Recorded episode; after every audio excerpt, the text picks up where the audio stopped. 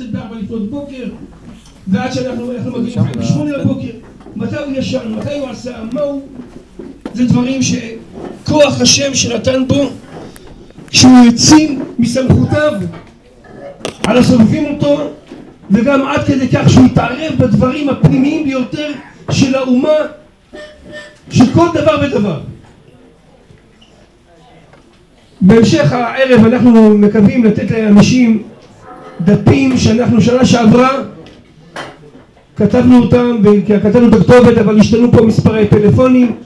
אז אנחנו נעביר את זה אחד לשני ואני מבקש שאנשים יכתבו את הכתובת המלאה על מנת בעזרת השם שאנחנו נעדכן אתכם וגם הרב אורי יסביר לכם שבעזרת השם מתכננים על איזה שבת לכבודו של הרב ברוך שפירא זכותו יגן עלינו אמן כן יהי רצון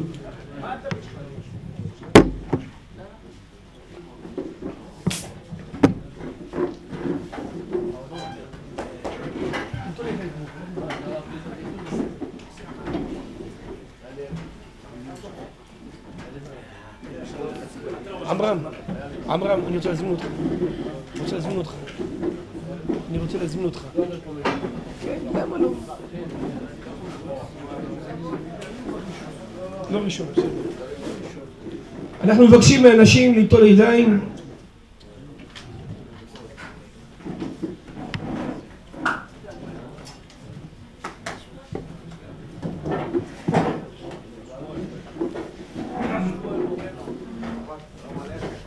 אני רק רוצה באמת להודות לכמה מספר אנשים שהיו שותפים אה, בערב הזה. ביניהם בעזרה הרב עמרם סקאלי, טל, כל האנשים שהגיעו מוקדם פה אבל אתמול עמרם סקאלי יצא מפה ב-11 וחצי כמעט 4-5 שעות היה פה עם הדוד שלו. עמל ויגע וברוך השם אנחנו רואים תוצאות. אני רק רוצה להודות לאחי אורי גבאי השם ישמרהו וחייהו שהוא תרם את, ה, את הסעודה כולה עם הסלטים. יהי רצון שהשם יזכה אותו שיזכה לבנים זכרים שעוסקים בתורה ובמצוות. וכן יברך את כל הקהל הקדוש הזה. הרב שמואל מורנו בכבוד בוא בוא. נטול ידיים נטול ידיים נטול ידיים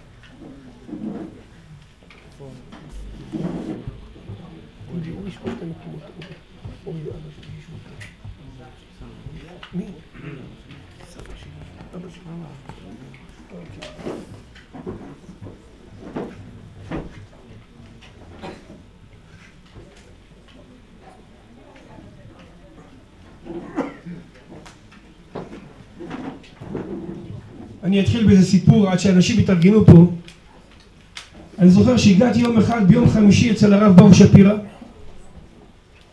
וישבתי לצידו והוא התחיל לשיר. והשיר הזה ביטא מאוד הרבה את כל העוצמה הרוחנית שהוא רצה באמת להחדיר לאנשים הסובבים אותו. התחיל לשיר אשר בחר בנביאים טובים ורצה בדבריהם הנאמרים ממש בזמרה אשכנזית. ואני סייעתי לו. ואני צמא, צחקתי בתוך קרבי שלא ישים לב שאני צוחק. אשר בחר בנביאים טובים ורצה בדברים הנאמרים הבוחר בנביא ברוך שפירא. אומר לי ואתה אליהו ניסים אל תצחק. אני חשבתי לפי תומי מה אדם יכול לזמר אשר בחר בנביאים טובים? מתגעגע לשבת. לפעמים אנחנו באמת מתגעגעים לשבת, שרים שירי שבת. אבל הוא, זה המציאות, ואני סיפרתי לרב מרדכי אליהו שאני שמעתי שהוא הרב ברוך, שהוא הנביא ברוך שפירא, פחדתי. אמרתי לו כבוד הרב, עד שלא ניגשתי לרב שמואל דרזי והסברתי לו על מורנו ורבנו הרב ברוך שפירא, הוא אומר לי בהקדמה לרבי חיים ויטל כתוב שם, כשאדם לומד קבלה באמת ובתמים, יגיע גם לנבואה. לכן אנחנו לא צריכים חס ושלום, חס ושלום להבין שכאילו אנחנו מספרים סיפורים.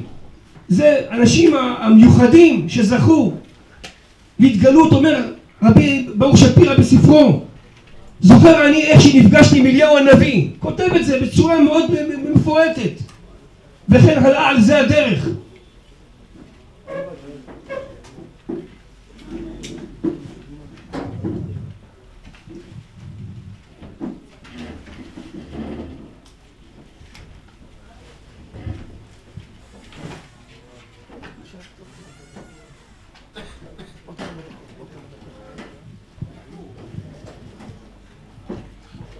איפה הרב שמואל מורנו?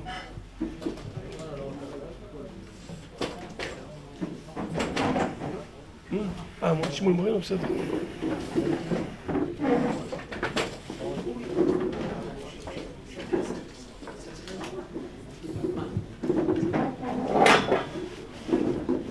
אנחנו נשמע, לפני שאנחנו מזמינים, אה, דברים שהרב אורי נקווה יעמוד עליהם בדמותו של הצדיק תורתו, קדושתו, בבקשה.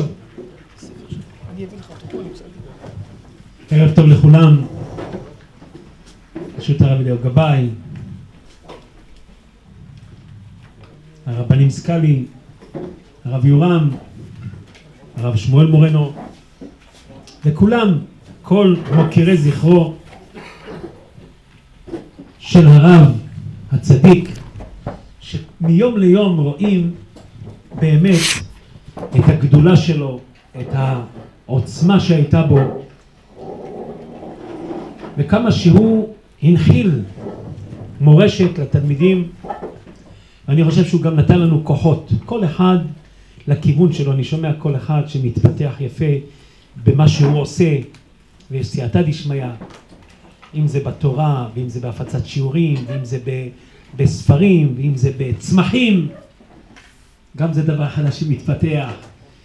ובכל תחום ותחום כנראה שהרב, כפי שאמר רבי אליהו, הרב אליהו גבאי, שהיה בו כוח נבואי, ואני רוצה לעמוד מעט על הכוח הנבואי שבו, ויש לי סיבה היום לעשות את זה באופן מיוחד, ולראות כיצד הרב נתן לכל אדם על פי שורשו, בדיוק מה הוא צריך לעשות. מה הייעוד שלו? הרבה פעמים אנחנו שואלים את עצמנו מה הייעוד שלנו. למה נועדנו? מה אנחנו צריכים לעשות? אולי מפספסים. אולי איבדנו משהו בדרך ואנחנו עושים משהו לא בדיוק את מה שאנחנו צריכים לעשות על פי שורש נשמתנו. אולי אם היינו סופרים או מורים או גננים או כל דבר אחר ולא מה שאנחנו עכשיו, אולי היינו ממצים את עצמנו יותר. ואף פעם אדם לא יוכל לדעת.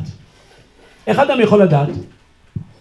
אבל אני אביא דוגמה מעולם אחר, מעניין אחר, והיא תהווה מין דימוי מילתא כדי להבין את הדברים. מסופר שהרב חיים ויטל עליו השלום היה נשוי לאישה שהייתה מיוסרת מאוד ולא נולדו מהם ילדים.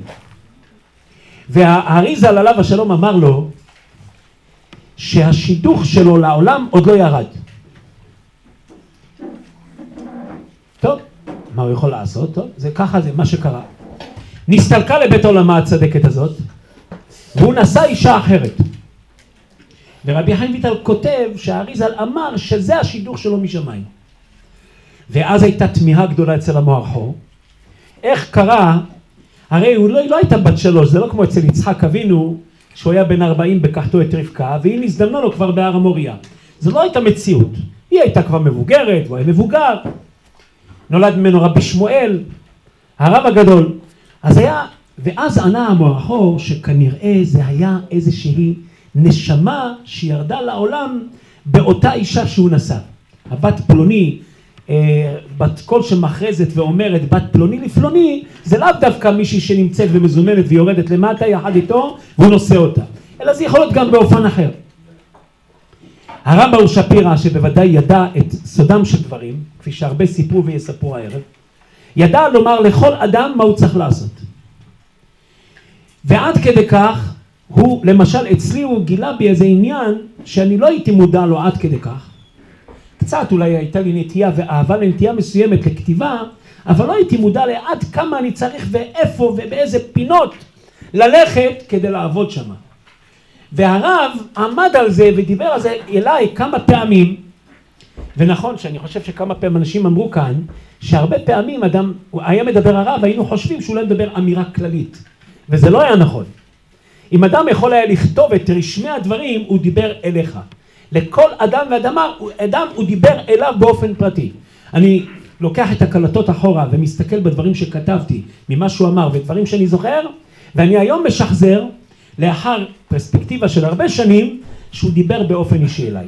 נכון, הוא דיבר באופן כללי על הגאולה ועל הקמה שכינתה מעפרה. אמרו לי על כמה דברים לא לדבר, אז לא נגיד על מה, על מה עוד הוא דיבר. אבל, אבל אין ספק, הדברים מפורסמים, זה לא...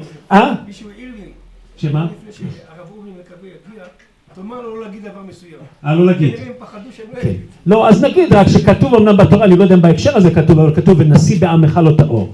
אז בסדר, הבנתי את הרמז. בכל אופן, אז, אה, אז שמה, אז רואים דברים עצומים שבאמת הרב, הכוח של הרב, וננסה לשאול מאין לקח הרב את הכוחות העצומים שבו. הזדמן לידיי באורח קצת פלאי, וזה גם קשור לרב, בעזרת השם, זה נמצא עכשיו בסדר ספר שסיפרנו עליו פעם, סיפרתי עליו פעם, של הרב, הרב דוד דרע הלוי, אחד מחכמי סביליה שהגיע למרוקו, וכאשר אני באתי אל הרב לקבל ברכה לנסוע למרוקו, הוא אמר תיגש לרבי דוד דרע הלוי ושאלתי אותו מה הקשר, ואז הוא אמר לי שנשמתו לומדת בכל לילה עם הצדיק הזה. והספר שלו נעלם, של הצדיק הזה, רבי דוד הלוי, ובמשך 500 שנה הרב אחידה כותב שהספר הזה נעלם עוד לפניו ולא נמצא. עד כדי כך השתלשלה, השתלשל הסיפור של הספר הזה, הכל תלוי במזל ואפילו ספר תורה שבהיכל, ואז הרב יעקב טולדנו שהיה חוקר דגול, חוקר של כתבי יד, הוציא בטעות, זו פעם ראשונה שהוא טעה בצורה כזאת, בדרך כלל הוא היה מאוד מדויק, כאן הטעו אותו, הוציא איזה קובץ קבלי וסבר שזה ספר המלכות. וכתב עליו ספר המלכות לרבי דוד הלוי מחכמי סביליה. ואז נעלם הספר הזה, ואז חוקרים, גם חוקרי אקדמיה וגם הרב עמר, דוקטור עמר, שהוא חוקר דגול מאוד בנושא כתבי יד, הגיעו למסקנה שזה לא הספר. א', לא כתוב שם השם שלו, לא בהקדמה ולא בשום דבר, ומצאו גם שזה לא שיטה סדורה כמו שהרב אחידה כותב על הספר הזה. לפני חמש שנים, ואז גם כן הרב שלח אותי למכון כתבי יד, לעיין בכתב יד זה ובכתב יד אחר, ולהתעסק בזה בכמה וכמה דברים. בכל אופן, לפני כחמש שנים, משהו כזה, יצא לאור ספר המלכות. מה קרה?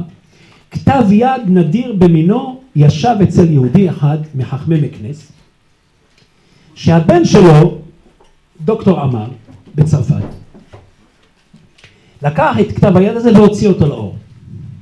אבל הוא עשה בו שני דברים שהם חיסרון גדול מאוד. האחד, שהוא כתב הקדמה מאוד ארוכה גם בצרפתית וגם בעברית, ובה הוא ערב קודש בחול. הוא רצה להראות עצמו כחוקר אקדמיה, ואז הוא כתב על הקבלה היהודית, ובהשוואה למסופטמים ולקבלה נוצרית ומיסטיקה מוסלמית ועוד כאלה וכאלה עניינים.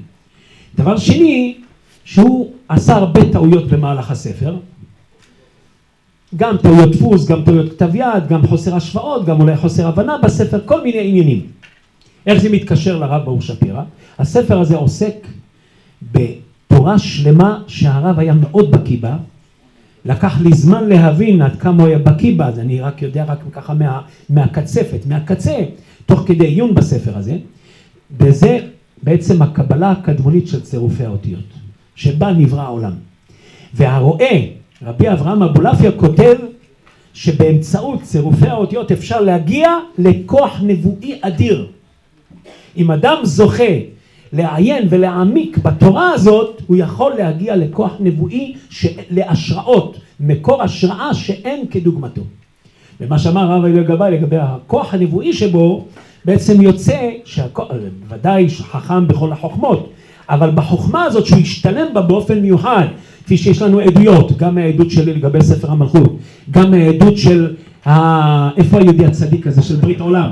ברית עולם, צריך להגיע, אתם מכירים את הסיפור של ברית עולם, שיצא הספר הזה אחר שהרב הפנה את אותו צאצא להוציא מחדש את ברית עולם, אז אתם רואים כמה שהרב הזה היה בקיא מאוד בכתבי יד, בצילומי כתבי יד, ובעיקר בחוכמה הזאת. זה רואים הרבה הרבה, אגב גם בספר שלו, אתם מוצאים הרבה הרבה את הנושא של האותיות, התייחסות לספר יצירה, ולעוד לעוד מושגים שקשורים לתורה הזאת.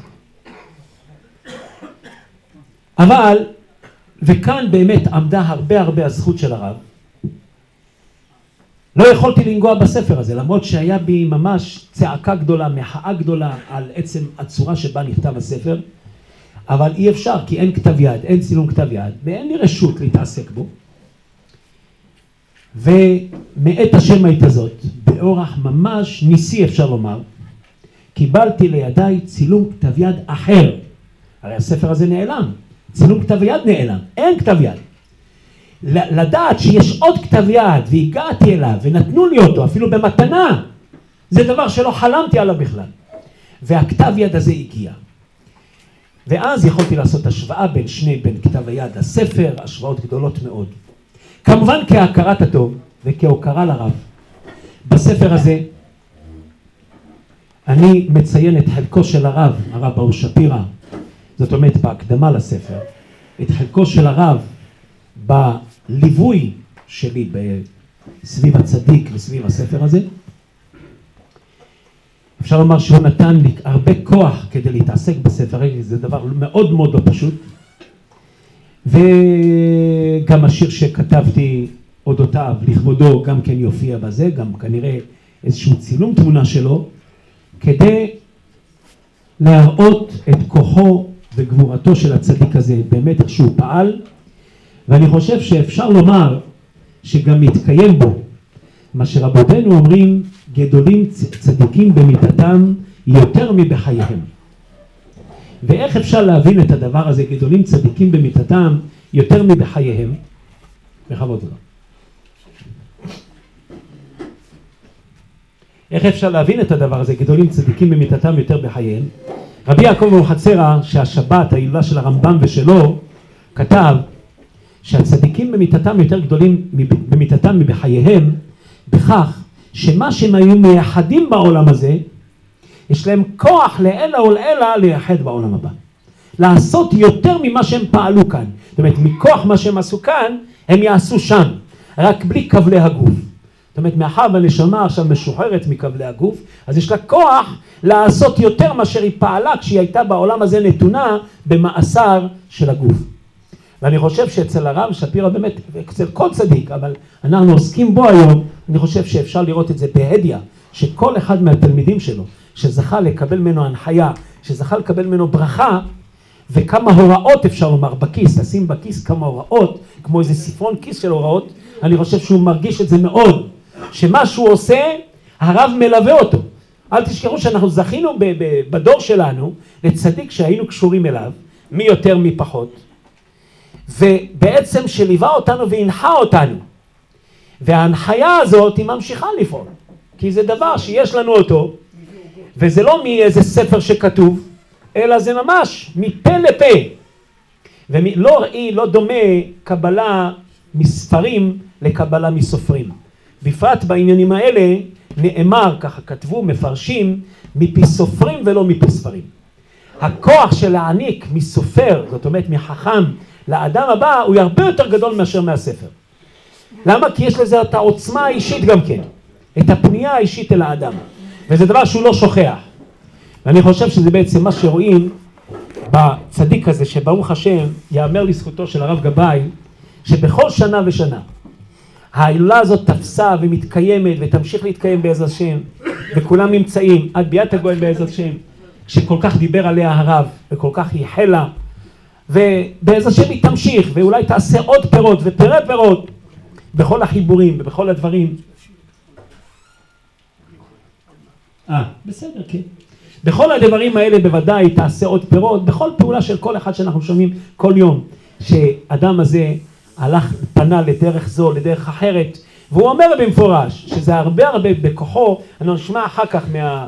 מה האדון חכם הצמחים גם כן, כן, שזה גם הפתעה, אחד מהעיסוקים החדשים, אחד העיסוקים החדשים שנתפתחו בזמן האחרון, והרבה הרבה בהנחיה והדרכה של הרב, בהנחיה מאוד נבונה. אז באיזה שם במהלך הערב נראה את הדברים האלה.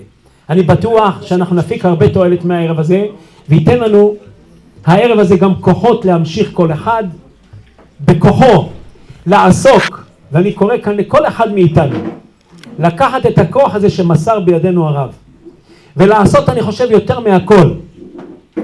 כי זה בעצם מה שמסר הרב, אנחנו קרובים גם להילולה של חברו הטוב, שמאוד אהב אותו, ההילולה של הרב לוי סעדיה נחמני, שזכיתי לשמוע ממנו כמה שיעורים, וגם כן, אני חושב ששניהם מאפיין אותם ההשתוקקות שלהם לגאולה, שנאת הרע ואהבת הטוב. לכלל ישראל, הדאגה לכלל ישראל עמדה לנגד עיניהם כל הזמן. אני בטוח שכל אחד מאיתנו יקבל בכל ערב כזה, והערב הרבה כוחות, אנחנו צריכים עכשיו הרבה כוחות, ועד שאנחנו רואים שלצערנו הרב כמה כוחות של רשע רוצים ממש להצר את צעדיהם של עם ישראל, של ההתיישבות בארץ ישראל, וזה בעצם הכל ביחד, מי שמטה ידו על זה, מטה ידו על זה. לא בכדי הזוהר החדש אומר, קודשה ברכו ואורייתא, וישראל חדו. ואנחנו יודעים מה שכתוב בפתח אליהו, אנטו חד ולא בחושבן. המשמעות של חד ולא בחושבן, זאת אומרת זה אחד, לא בחשבון. אחד, שתיים, שלוש, אז לכאורה האחד הוא החיסרון הכי גדול, כי הוא המספר המועט. אבל חד בלא בחושבן הכוונה כללות של אחדות אחת שלמה. ואם יש אחדות אחת שלמה, רואים שעם ישראל ותורת ישראל, הכל ביחד עם קודשה בחוזה אחדות אחת שאין לה שום שינוי, שאין בה שום חיסרון. ולכן מאחר ואין בה שום חיסרון, אז בוודאי שאנחנו צריכים לעשות כל אחד מאיתנו את ההתערותא דלתתא שלו, את ההשתדלות מלמטה שמעוררת את ההשתדלות של מעלה, כדי שבעצם בעזרת השם נראה את השלמות כמו שכתב רבי דוד רע הלוי שהזכרנו ספר המלכות, הוא מדבר הרבה על האותיות אהבי. האותיות אהבי רמוזות בפסוק ואהיה אצלו המון שעשועים יום יום, משחקת לפניו בכל עת. ואותיות אהבי צריכות להשתלם. לא בכדי אותיות אהבי הן אימות הקריאה, אבל הן גם בגימטריה כל אהבי כ"ב, לרמז שהן רומזות לסך הכל כ"ב אותיות התורה. אבל תראו זה פלא, האותיות אהבי זה אלה הן האותיות שיש בהן חיסרון שצריך להשלים אותו. ובואו נסתכל ונראה כיצד. דוד המלך אומר, כי בחר אדוני בציון, איבה למושב לו. למה הוא אמר את האותיות האלה דווקא איבה? כי אנחנו יודעים שהאות א' חסרה בכס, כיד על כס יה, אז כיסא האלף של כיסא חסרה עדיין צריך להשלים אותה. וכאשר כתוב כי יד על כסייה, זאת אומרת שהאות ו' והאות ה' גם כן צריכות להשתלם. אז הנה האותיות איבה.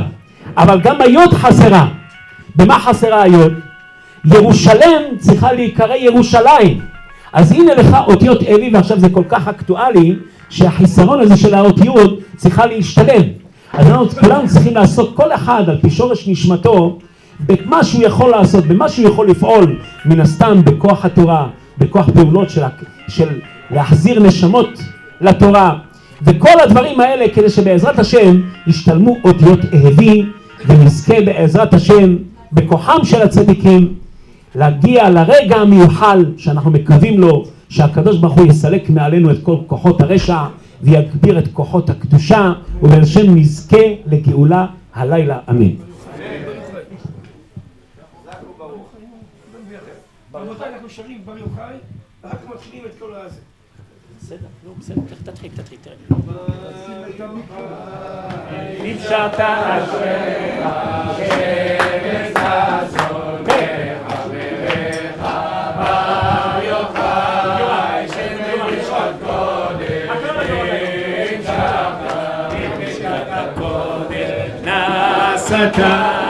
נעשת ציצר הקודש, על חבריך בר יוחאי, מושב טוב ישבת, יום נעשה, יום אשר ברכת, במערה צורים שעמדת, שם קנית אותך בדבריך, בר יוחאי, רצה שיטים עומדים, לימודי אדוני עומדים, אור מופלא אורי קודם יודעים, אלוהים היוך מוריך, ביוחאי ולשדה עלית ללכות בו מחתי, זכות תורה כציץ ופרחים, נעשה אדם למבע עבורך, בר יוחאי, נעזרת בגבורה, בחרב הוצאת מפרה, שלבת נגד צורריך, בר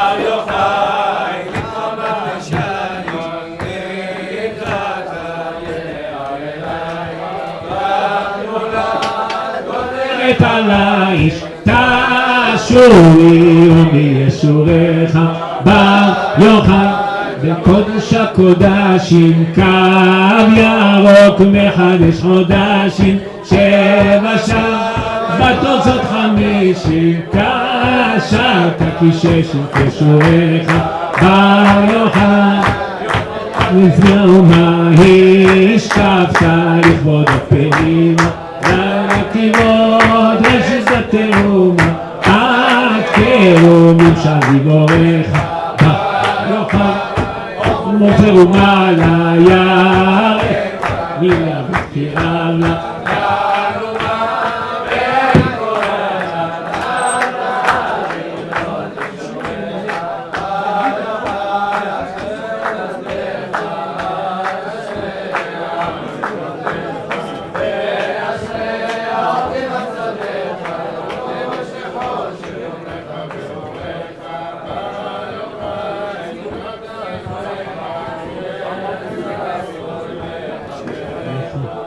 זכות רבי שמעון בר חי תעמוד לנו. הרב שמואל מורנו מתכבד להתבעט בתור של הרב ממוקירי זכרו בכבוד.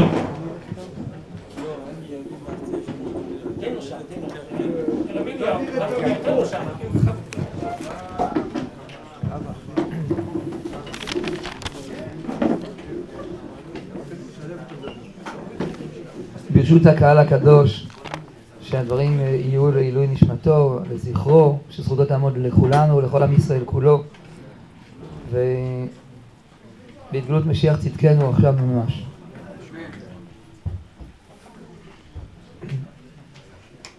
הזכירו דבר שאני חושב שכולנו מרגישים יותר ויותר את הרצון לשיבתה של הנבואה בישראל. שהרב אמר גם על עצמו,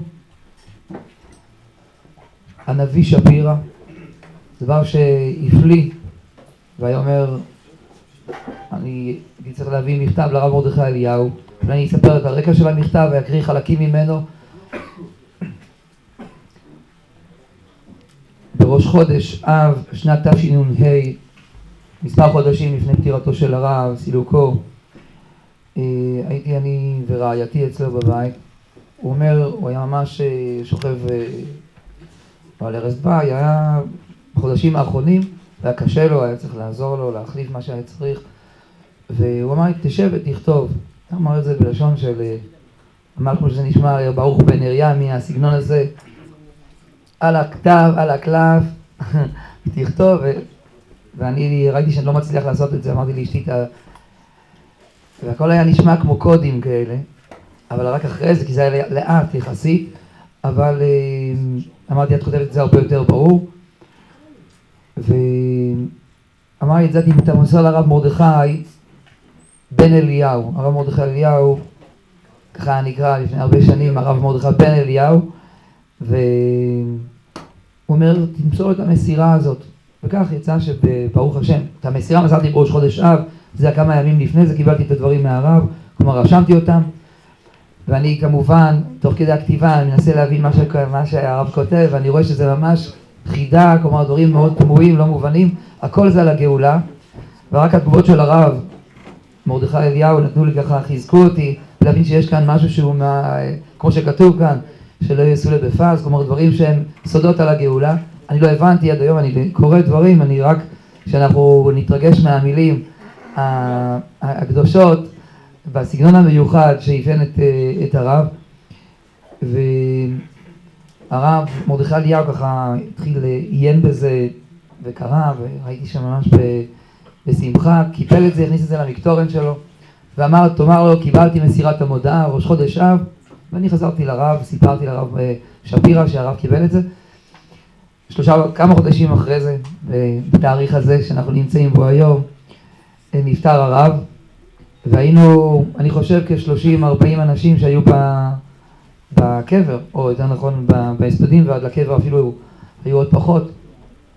והרב מרדכי אליהו הגיע עם הרב מוצפי והרב אה, אה, זעפרני, עם הלבוש המסורתי, והיינו, אה, בכל אופן אני הייתי עמום, אני ככה קצת מזועזע מה, עם המילים שהרב השתמש בהם, הרב מרדכי אליהו, אמר האיש הזה, האיש שנמצא לפנינו הוא קדוש קדוש, מי לא יודע למה הצדיקים הנסתרים של הדור הזה היה.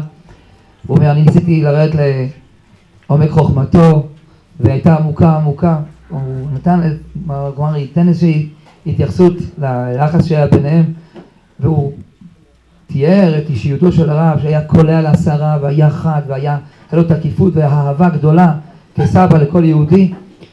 ממש תראו כאילו הוא הכיר את הרב, אני ידעתי שהם פנים בפנים לא הכירו אחד את השני באופן אה, פיזי, אבל כנראה הכירו עמוק בפנים. ואמר משפט, כלומר המשפט הזה של ל"ו הצדיקים של הדור, ואז הזכיר את המכתב הזה, אמר הגיע לכאן יהודי, שמסר לי מכתב, וקראתי ושניתי ושילשתי ולא הבנתי מאומה. הוא אומר מלבד, כאילו, אני כבר לא זוכר את, ה, את הדף, הוא אומר כמדומני בדף החמישי, השישי, בשורה העשירית, הוא הזכיר איזה שורה, איזה דף, והוא אומר, כאילו שהבנתי דבר מה, ושלחתי אחריו למעלה אדומים שליח כדי להבין אם כמו שהבנתי לזה נתכוון הרב, הוא אומר ונתגלה לי סוד שהוא בבחינת שם המפורש שנאמר לכהן גדול ביום הכיפורים בחשאי. זה המילים של הרב מרדכי אליהו. אנחנו היינו עמומים קצת מהסגנון של הרב מרדכי אליהו, ואני ראיתי כשירדנו מה...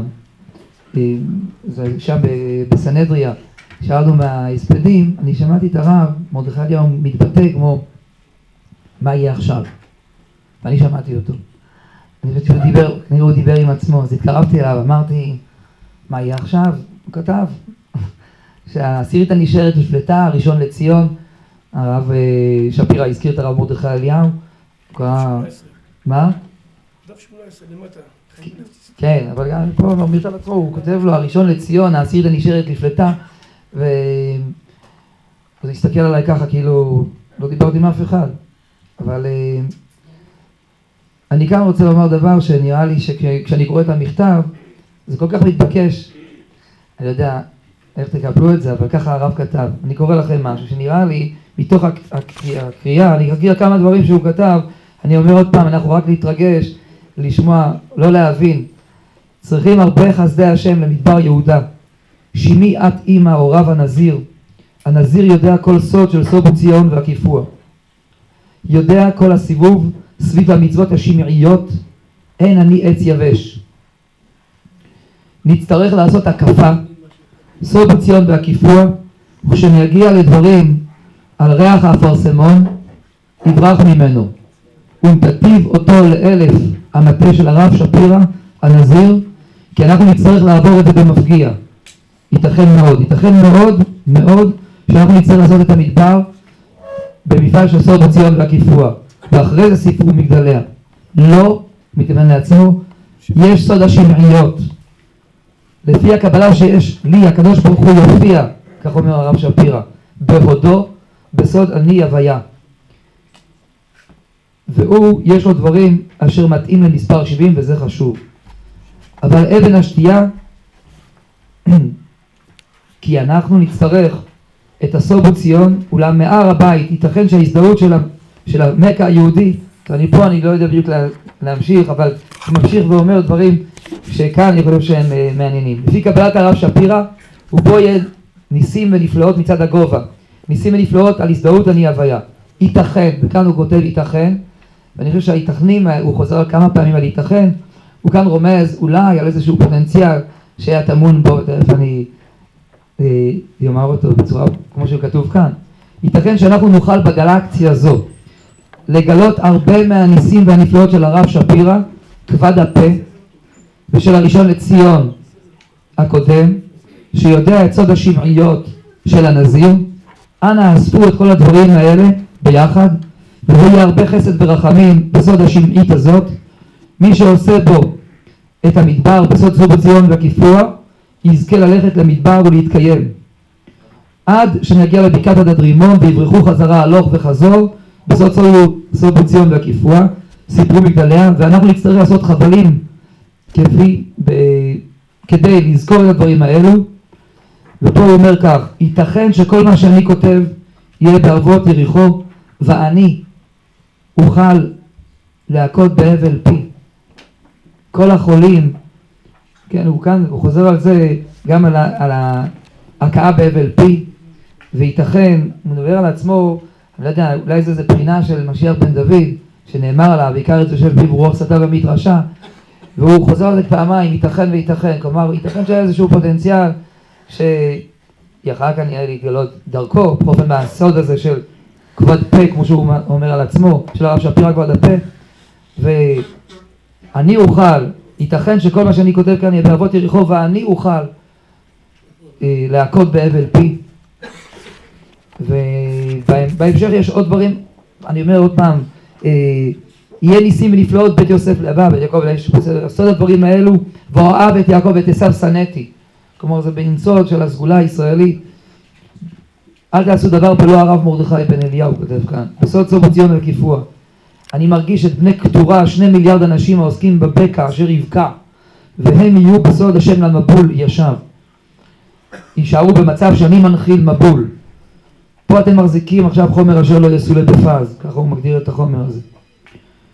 וטוב, אם הרב מרדכי אליהו אמר שהוא לא הבין, אז uh, מי אנחנו שאנחנו נבין את מה שאנחנו קוראים כאן, אבל בכל אופן, רק uh, להתרשם, רק להתרגש מזה שאנחנו מאוד קרובים לגאולה.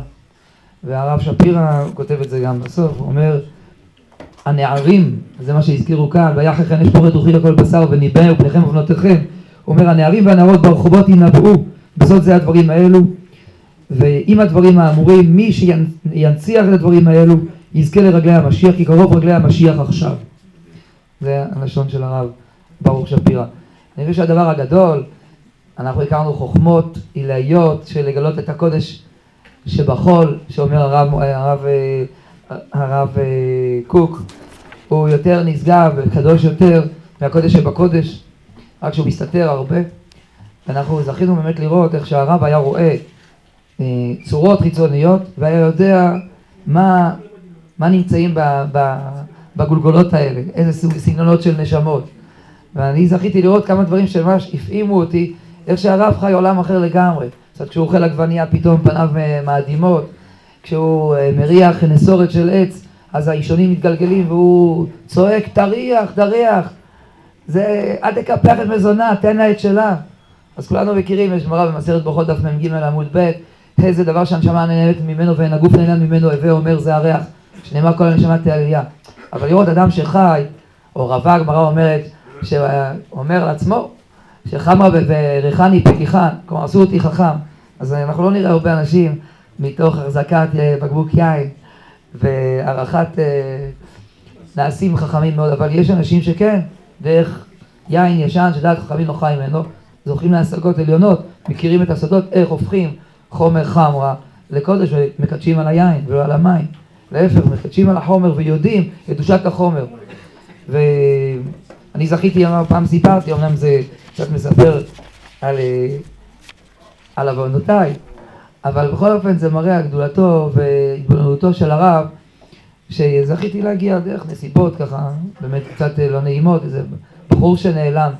ואמרו לנו, רבי עמרם אמר, יש איזה רב שהגיע ממצפה רמון עכשיו למעלה אדומים, זה לפני כמה שנים? שהיה בן 70, שהיה מעל 70. מעל 70, 80 פלוס, 80 פלוס. והיה, והיה עוסק ב... כש, כן, משהו כזה, והיה עוסק... מה? נפטר 100, אז משהו כזה. וכבר לפני כבר 12 שנה. לא, נפטר, 12 שנה. אז אז תוסיפו עוד איזה 10 שנים או 12 שנה לפני זה. בכל אופן, אני זוכר שהגענו באיזה נסיבות לא כל כך נעימות. ואני זוכר שהרב קלט שאני לא רוצה לשמוע על עצמי. ככה במשך יומיים עזרתי, הייתי אישה, כאילו, עזרתי לו להביא קרשים, הוא בנה שם מרפסת. ואז הוא אחרי יומיים אומר לי, מה זה חנוך לנער על פי דרכו? אתה יודע מה הפירוש של הגאון על זה? אמרתי לו, לא, לא, מה, לא, לא מכיר. הוא אומר, על פי זה לא? חנוך לנער על פי דרכו זה על פי זה לא. הוא אומר, אתה חושב שסתם נולדת ביום כזה, בזמן כזה, זה לא משפיע על ה... עליך? ככה הוא רמז לי, ואז ככה לאט לאט נפתחתי ככה לשמוע קצת על המבנה הרוחני, כאילו הניתוח של האישיות. ואז עזרתי לו להרים קרשים, לסדר עניינים. והיה פעם אחת שאני זוכר שניסרנו נסורת, ואז הוא אמר לי את הדבר הזה, תריח, תריח, אל תקפח את מזונה. פעם אחרת, הוא אומר לי, תיתן, תן מכות שם עם הפטיש, תתגש שם איזה מספר אה, מסמרים. ופתאום אני רואה אותו מחזיק את הראש וצועק מורנו, מורנו, ככה מחזיקים פטיש, ככה מחזיקים פטיש. אז הסתכלתי, כאילו הרגשתי שממש עשיתי משהו כנראה מאוד, אה, כאילו, איזו עבירה גדולה, וזה נשמע לי, אז אמרתי, סליחה, כאילו, נפגעתי כזה. אמרתי, מה הרב מתכוון, כאילו, מה, מה עשיתי? אז הוא מתכוון, הוא אומר לי, איפה עקרון המנוף? אתה חושב שהקדוש ברוך הוא נמצא רק בישיבה? כל תפיסת עולם החומר שלך מוטט מיסודה. הוא אומר לי. החזקתי את הפטיש ליד המטיל. הוא אומר לי, למה כוח? יש עקרונות רוחניים גם פה. זה עקרונות אלוקיים רוחניים, אם אתה לא מחזיק אותו. ואז הוא מחזיק, אדם בן, אני חושב בן 87, מחזיק את הפטיש ממש למטה. הוא אומר, הנה, תסתכל, למה אתה כתף? למה אתה צריך להזיז אותו בכוח? הכל נכנס. אני רואה, ממש, כל מכה, בום. כלומר, אין אה, פספוס. אתה מזקן. אתה רואה פתאום, אתה קולט את השליטה של החומר שהוא ביטוי של תיקון מידות, זה הכל. שהכל בהרמוניה, הכל מדויק, הכל נדין, למה כוח? מה אתה, כאילו, אם זה לא איזשהו פסוק מהתורה, אז שם אה, בכל דרכיך דעהו והוא ישר חותך. הוא נתן לי ככה אז להבין, ואז עם הזמן ראינו אותו, שהחומר אצלו זה רוח. אה, טוב, בעזרת השם, יש עוד הרבה מאוד סיפורים, אני רק על הקטעים המיוחדים, אני זוכר שפעם נכנסתי לבית, הוא היה כבר על כן, אולי נסיים? אז אני אסיים. תודה רבה לכולם.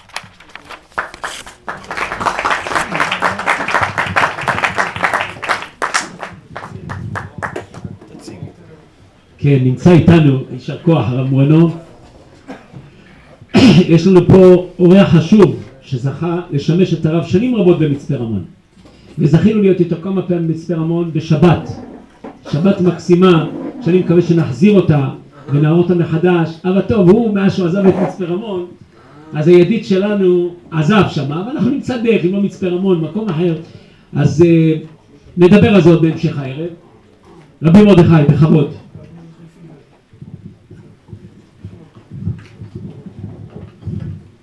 כבוד הרבי מקווי, כבוד הרב גבאי, כבוד הרב גבאי, כבוד כל, ה, כל האורחים וכל אלה ש, ששמעו את דבריו של רבי ברוך שפירא ונהנו ממנו כפי, כפי הדברים שאמר רב, רב, רבי מורנו, אז זה סימן שהדברים שנקלטו ממנו.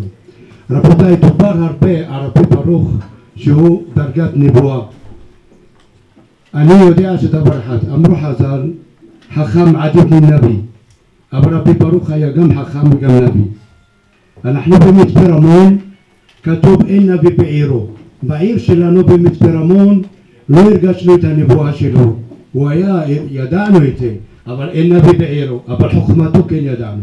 אז רבותיי, זה על רגל אחד, איך להגדיר את רבי ברוך, החוכמה והנבואה.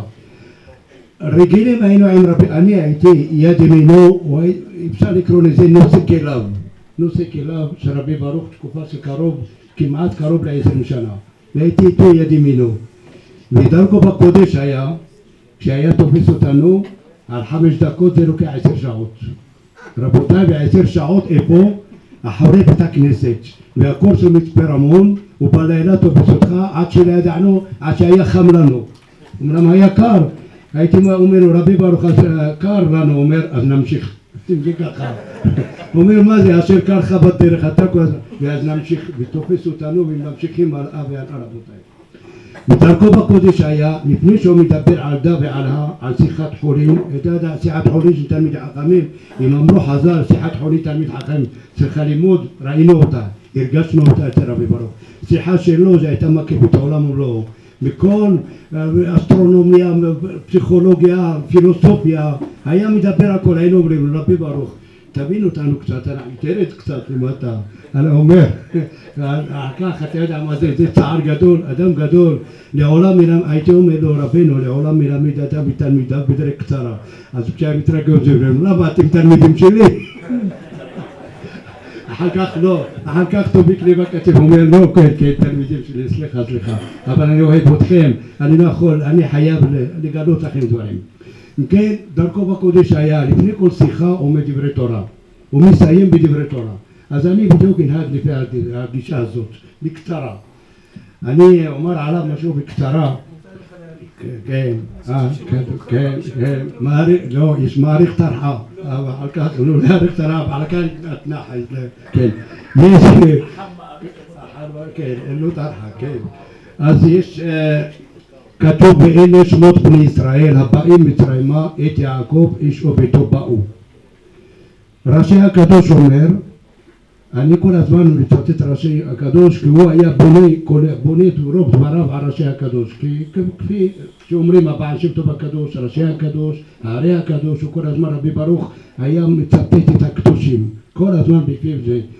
אז רש"י הקדוש אומר אף על פי שמנאם בחייהם ובשמותם חזר עוד פעם ואמר ואלה שמות בני ישראל במיתתם לטמות אותם לכוכבים שעל הכוכבים נאמר המוציא במספר צבעם וכולם בשם יקרא.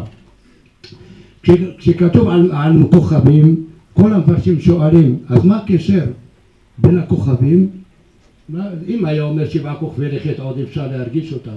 אבל יש כוכבים לעילה ולעילה איפה אנחנו רואים אותם? אז מה הדימוי הזה? מי יכול להבין? אז המפרשים אומרים כי הכוכבים קיימים יום ולילה רק ביום אנחנו לא רואים אותם כי שרגע בטהרה מעייני, איך אתה באור הצהריים זה, זה לא מאירים אבל הם קיימים, ככה הם הצדיקים, אני אומר עליו. הצדיקים הם קיימים ביום ובלילה. רק מה, את ההרגשה שלהם מרגישים אותה בחושך בלילה.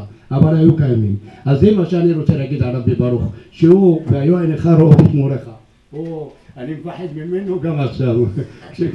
ההסתכלות שלו, ההסתכלות שלו הייתה הסתכלות כל הזמן ממש הייתה משפיעה עלינו. ואני אסיים גם הזוהר הקדוש, לא לא אני אסיים הכוונה התורה הראשונה שלו לפני השיחות. אמרתי מראשי הקדוש ועכשיו מהזוהר הקדוש. הזוהר אומר ואלי שמות וניסן הבאים מצרימה והמשכילים יזהרו כזוהר הרקיע ומזיקי הכוכבים ככלי העולם ועד. הזוהר מביא הפסוק הזה בדניאל ודווקא הזוהר התחיל מהמשכילים, כי רבי ברוך יש בו את החוכמה ואת ההשכלה. כשאומרים יודע את כל, מהרבה חוכמות, אז אפשר להגיד עליו באמת מתאים לפסוק שמות בני ישראל, והמשכילים יזהרו כזוהר הרקיע ומזיקה כוכבים כעולם ועד. עכשיו, והזוהר ממשיך אומר, מה זה יזכירו כזוהר הרקיע? רזה דחוכמתה, יש בו סוד החוכמה. ויש גרסה שמביאים מהרמ"ק שאומר השתדלות בחוכמה. אז ככה מביאים, יש עוד גרסה בזוהר משם הרמ"ק שאומר פירוש הראשון רזת חוכמתה ופירוש השני השתדלות בחוכמתה אז הוא רבי ברוך יבוא את רזת בחוכמת הקבלה, חוכמת התורה, השתדלות הקבלה, רבותיי, לא אני יכול לצטט את דבריו הקבלה, ציטט ציטט אותם רבנו, הרבי נקווה, הוא יודע בדיוק מה שהוא מדבר, הוא מקובל, הוא הכל, אנחנו רק אומרים מה שקיבלנו ממנו, אבל זה לא הזמן. עכשיו אני בעיקר, הזמינו אותי העיקר לספר עליו מי הוא רבי ברוך. מי הוא גם כן קשה לתאר מיהו רבי ברוך כמו שקשה להגיד מיהו יהודי ככה אפשר להגיד מיהו רבי ברוך כי רבי ברוך אני יודע, אני יודע איך אפשר לתאר אותו אני רק יודע רבותיי שרבי ברוך הוא אשכנזי למה אני אומר אשכנזי? הוא היה גר איתנו במצפה ספרדים, עדות המזרח. מה זה עדות המזרח? כשיושבים בשולחן ושרים בר יוחאי, כי התחלנו פה שיר בר יוחאי, תארו לעצמכם, דמיינו לעצמכם, מקובל כזה, וירו ורזג' חוכם איתה בראשו, כשאנחנו שותים ערק בסעודות ובהילולות, אומרים בר יוחאי, ואומרים לחיים, תרימו רבותי לחיים, ערק, היה, היה? היה אומר, אשריכם ישראל על המחיה שלכם. מחיה של החני אלוקים לבכם. אל תקראי מחיה, אל תקראי לה מחיה. אל תקראי הוא היה אומר אשריכם, כל הזמן היינו אומרים לו רבי ברוך הייתי אומר לו, אני הייתי, בזמנו שימשתי במועצה הדתית במצפה רמון, המועצה וכל זה, אבל מה, שימשתי גם כחזן בבית הכנסת הגדול במצפה רמון תקופה, והוא אהב את התפילה הספרדית, ובעיקר קריאת התורה היה בית, בית כנסת אשכנזים, הוא אומר אתה לא יודע מה זה אשכנזים, זה לא, זה, זה לא אשכנזים של מצפה רמון, אני, אתם בשבילי הכל, היה יושב על התיבה, שומע את המנהגים שלנו, עד כדי כך רבותיי, שהוא היה מתערב לטובה, לפעמים גם להקים ועד בית הכנסת, כי אתם יודעים מה זה בערות פיתוח, מה זה ועד של בית הכנסת, זה כמו חבר, חבר עירייה אתה יודע מה, חבר עיריית ירושלים, כדי להגיע לזה אתה צריך להחתים לך שכונה שלמה ורבי ברוך היה אומר לי, היה אומר לי, אתה יושב בצד, אתה חזן, אסור לך להתערב, אסור לך להתערב, אבל כשהיינו באים אליו, יש קשיים רבי ברוך, אז הוא היה נכנס בנועם ודרך האש. כזה היה רבי ברוך רבותיי. כשאני אומר, כשאני התחלתי בנושא בית הכנסת, כי בשבילו בית הכנסת שהיה במקום, היה רואה את העדה, תארו לעצמכם אישיות כזאת, בא לבית הכנסת, לבית הכנסת היינו בזמננו היינו קוראים בזוהר, גרסה לזוהר, וכשהוא היה שמח כל כך? שהנהגנו ללמוד זוהר, אנחנו היינו קוראים זוהר בגרסה ורבי ברוך היה יושב ואתם רואים מתקרקמים פניו. זאת אומרת כאילו כאילו תראה אשרם שקוראים זוהר אבל הם היו יודעים על מה מדבר הזוהר אבל היינו קוראים זוהר היה שמח בחלקו אם, אם דיברתי על הזוהר למשל אני אתאר בפניכם בליל שבועות, בתיקונים לפסח, תיקון של, של פסח בתיקון של שבועות, זה היה בהם הידרה זאתה והידרה רבה בשבועות, הוא היה האור, אור שכינה פוליטית ממנו, עומד, אתם יודעים, הידרה רבה לפעמים לוקחת שעתיים, יותר אפילו משעתיים, והוא בגיל שלו וזה היה עומד והיה מתעמק ביתרה והיית רואה עליו, אתה רואה, הייתי אומר לו, זה לא יתרה, הייתי אומר לו רבי ברוך, כשאתה לומד יתרה זאתה, אני חושב שאתה לומד יתרה רבה, כי כל עשר חברים נמצאים איתך, הוא אומר לי תסתלק מפה, ככה, ואחר כך הוא אומר בוא בוא, למה? הוא היה כל כך מרוכז, כל כך מרוכז, בקדושה ובטהרה, עד שכאילו אני מוצא אותו מהריכוז שלו, אחר כך הוא אומר לו לא, אני רוצה אחד שיעיר אותי קצת, בוא, בוא תשב לידי וכאן, וכל הזמן, כל הזמן היה תופס אותי ואומר לי, תשמע, כי התעסקתי גם, אתם יודעים, בעיירות פיתוח. אם לא תתעסק בפוליטיקה, אתה לא יכול, לא בתי כנסת ולא מקוואות ולא מועצה דתית, אם אתה לא תתעסק, לא יהיה לך מימון לדברים האלה. אבל היה אומר לי, תשמע, לפעמים הפוליטיקה אכלה אותך. מה זה אכלה אותי? אמר לי, אתה שומע, תן להם שהם יעשו, בוא אני צריך אותך, אני אעביר לך מסרים. ולא ידענו רבותיי, מי נמצא איתנו, שאותו כמשמעו. כשאני שומע דרגת נבואה יש בו וזה שמענו עליו הרבה דברים. אבל איך אומרים, כמו שאומרים, אין נביא בעירו, יחזקאל הנביא היה בגלות. דווקא לפעמים הנביא דווקא מתגלה במקומות האלה. עכשיו כשדיברנו על רבי ברוך רבי ברוך כשפעם היה מלחמת ששת הימים בתקופת המלחמה אתם יודעים איזה מתח היה במדינה ובמתח במצפה רמון כי במצפה רמון היה מקום של חיל אוויר עיני המדינה זה במצפה רמון וכולם, כל הגדולים של בתי חאג', כל הגדולים וכל הקצינים היו מכירים בו, היו באים אצלנו פיקוד העורף, פיקוד העורף, היו באים לפעמים לתאר לנו על אנשי הגה ונשמור אותם, לבדוק את הכל, היו אומרים אתם יש לכם, אין לכם לפעד, יש לכם רבי ברוך, תשימו אותו בצד, הוא ישמור עליכם, הוא אומר מה הוא מדבר? אני אמרתי רבי ברוך, הוא אומר לא, השם ישמור מעלה, אבל מה התור שלנו הוא תור קשה, הוא כבר היה מתנבא אז, היה אומר המלחמה הזאת היא מלחמה, זה רק התחלה של מלחמות, עוד יהיו מלחמות ומלחמות וזה אתם לא יכולים לתאר לעצמכם איזה מלחמות כפי שתיארת מורנו על הגאולה. היה אומר יהיו הימים. היה מתאר הרבה דברים ש, שהיה כמעט מפחיד אותנו אבל אחר כך שוב פעם הוא אומר הוצאתם אותי מהריכוז. כל הזמן היו מדברים גדולים פתאום הוא חוזר היינו מרגישים עליו מדובר על כוכב גדול אתה יודע שמאיר והזרקור שלו מרחוק ורואה איזה זיו יכול לקבל את זה, זיו בהדרו. והיה לו ההוד הזה כמו השמש שזורקת את הזיו. ולכן מזמן תפילה כשהיינו אומרים אל אדון על כל המעשים, כל השירות והתשבחות והשירה והפיוטים הוא היה משתתף והיה נהנה והייתי מסתכל עליו וכשהייתי חזר עומד בתיבה היה בא ועומד על ידי אומר שמע אני רוצה לקרוא את התורה מילה במילה כי כל אות ואות בתורה כפי שתיאר הרב נקווה שעל אותיות הביא בקונטקסט זאת אומרת הוא היה עומד על כל קוצות שליות ועל כל אות ואות. כשהיה מכם אתם יודעים שדרכם בקודש לעדות המזרח אם החזן טועה אפילו ברבייה אחת פעם פעם לא היה אבל פעם היה כל בית הכנסת היה כמה רגליים כל בית הכנסת. רבי ברוך היה אומר למישהו שמע אתה תעמוד על רבייה תעמוד על דקדוק המילה כאילו אותיות בשבילו היו רבותיי כפי שהזוהר מדבר על טנטה טעמים, נקודות, כל, כל הדברים האלה היו בו. בתקופת מלחמת ששת הימים היה מתח גדול שפעם, וזה, זאת אומרת, אסרו עלינו, היו תקופה של סוכות, ואי אפשר היה להקים סוכה, אי אפשר להקים סוכה. היינו בעיות קשות, רבי ברוך אמר, מה הבעיה? חשמל, אין חשמל, נשב בסוכה. ישבנו קבוצה איתו בסוכה, ולא יודע מאיפה, עד היום אני לא יודע מאיפה הגיע האור של הסוכה. אמנם הוא תיאר לי את זה כאילו שהוא מבין, ב, שהוא מבין בחשמל, אתה יודע, הוא התעסק גם במכונת כביסה, בחשמל, מתקן לכל... אתם יכולים לתאר לעצמכם, אבל אני, אני, אבל אני אמרתי זה סתם, זה לא נראה לי, נראה לי משהו, עשה איזה, ברוח הקודש הגיע לי משהו, כי הוא לפעמים היה עושה דברים, היה עושה דברים, ופתאום, פתאום הוא מתהפך כדי שלא תבינו על מה, על מה מדובר, אז זה ככה היה רבי ברוך. ורבי ברוך בשבתות בכלל, מי יכול להסתכל עליו, מי יכול לראות אותו? בזמן פעמים היינו יושבים איתו בסעודה של דוד המלך, סעודה של מלכה, והיינו יושבים איתו והיה כולו מזהיר פניו כרקיע. ואני אתאר לכם דבר אחד, פעם מישהו, איזה מקופל, אחד קורא לעצמו מקופל, בא לבקר אצלי שמע הרבי ברוך, בא לבקר במצפה רמון, אומר אני רוצה להכיר את המקופל הזה, אמרתי לו תשמע, אני לא יודע אם הוא יקבל אותך, כי יש לו אשתו כמו פולה בן גוריון, כמו שההתנהגות של פולה בן גוריון, ככה היה שומרת עליו מכל משמר, מכל משמר, הוא לא תלתה באחד, למה? כי הוא לפעמים היה מצב שהיה יושן 24 שעות ומתעורר 24 שעות, בספר התמונה, ספר התמונה של הכפרה וספר הקנה וכל הספרים הקדושים וזהו והוא לפעמים הייתי בארבע שעות יוצא נרדם אז כשהייתי איתו בקבדנית לא הייתי אומר להם רבי ברוך פה הייתי אומר לה התעורר או שעוד רדום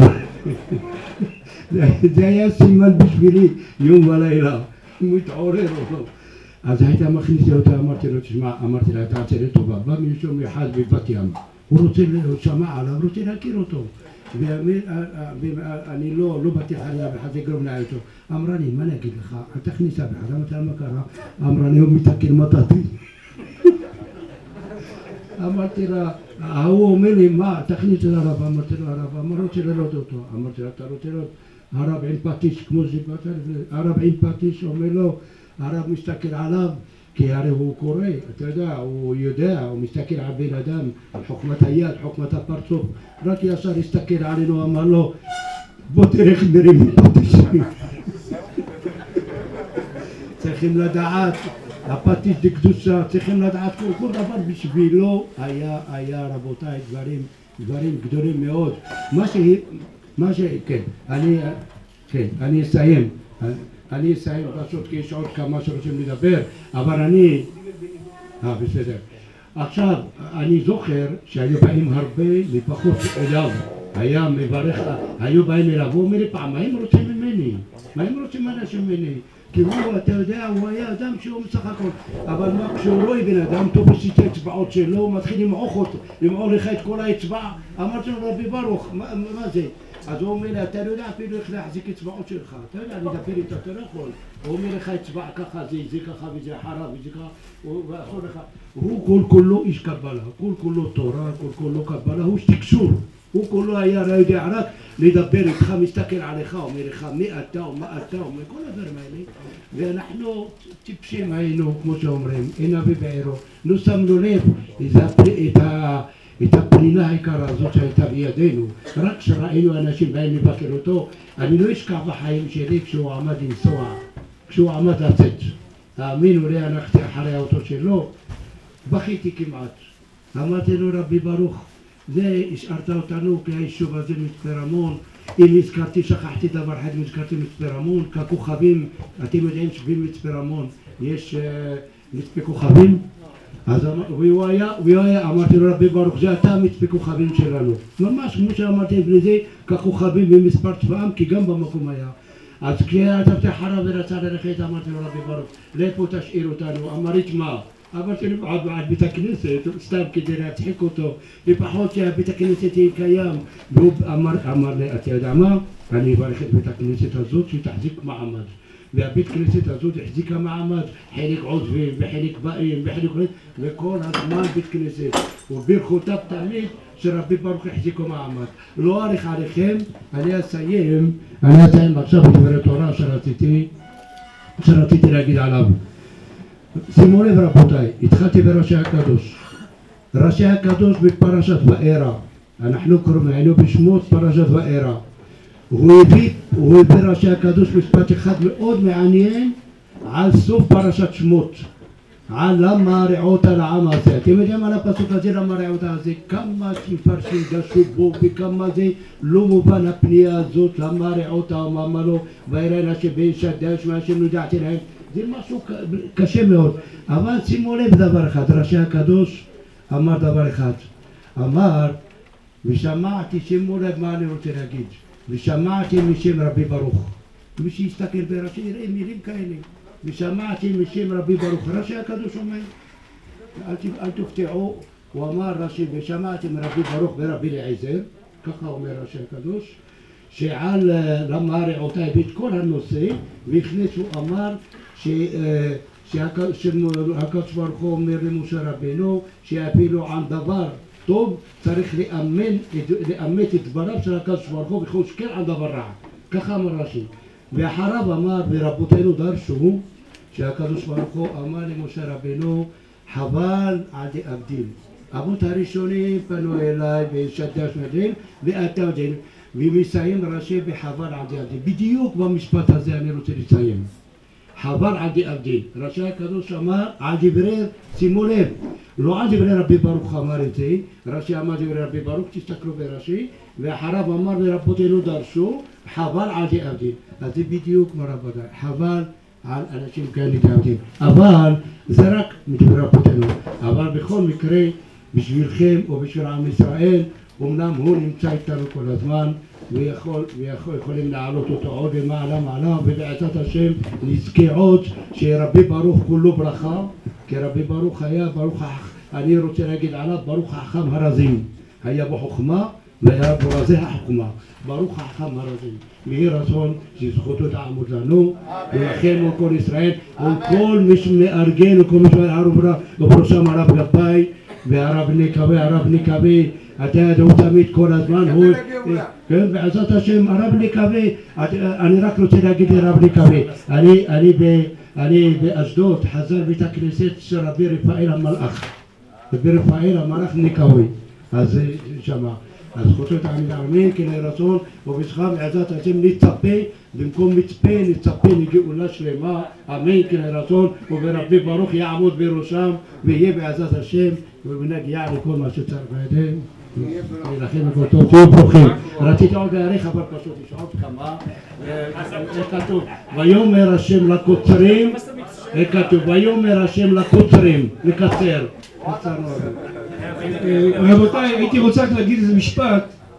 בשבת שהיינו במצפה רמון, אחד מהאנשים הכהנים שמתפלאים, רבי מישל כהן, אומר לי בוא נפתח את הספר של הרב ברוך שפירא שהוא לומד בזוהר. פתחנו במקרה, מה זה מקרה? באמת השם היה זאת. פותחים את הספר, יש שם סימנייה של מין איזה צמח מסוים, וזה מופיע בדיוק פרשת ואלה שמות בני ישראל. אנחנו רואים עד כדי כך שאותו אדם הזה סיים ואלה שמות ונפטר גם בפרשה של ואלה שמות. ככה גדלותו, הקדוש ברוך הוא גם עושה, עם כל דבר ודבר עושה חשבון.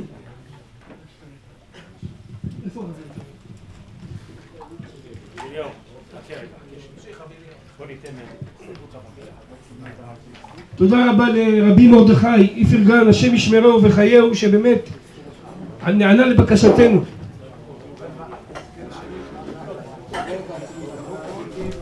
לכבוד הקדוש רבי לכבוד הקדוש רבי לכבוד הקדוש רבי רבי יעקב בחצרה ישר הלך בתומו במעשה במקומו כי ירח בן יומו זוהי דרך ישרה לכבוד הקדוש רבי לכבוד הקדוש רבי לכבוד הקדוש רבי ישראל בחצרה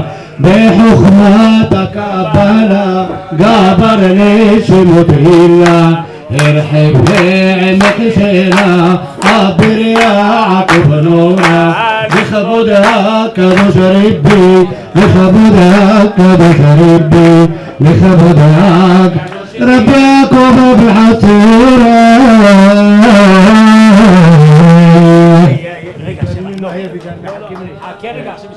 רבותיי, יישר כוח לרבי מרדכי, שבאמת מפיח רוח ממש נפלאה. אנחנו מבקשים, לא צילמו מספיק את הדפים, אבל לא נורא, הפעם הבאה זה יהיה ככה ממש מתוקן כסדרו. השיר של הרב שפירא, שנשיר אותו בעזרת השם, כפי שאמרתי, השיר הזה יובא בספר בצורה ככה מסודרת. רבי מרדכי. איפה הנגן?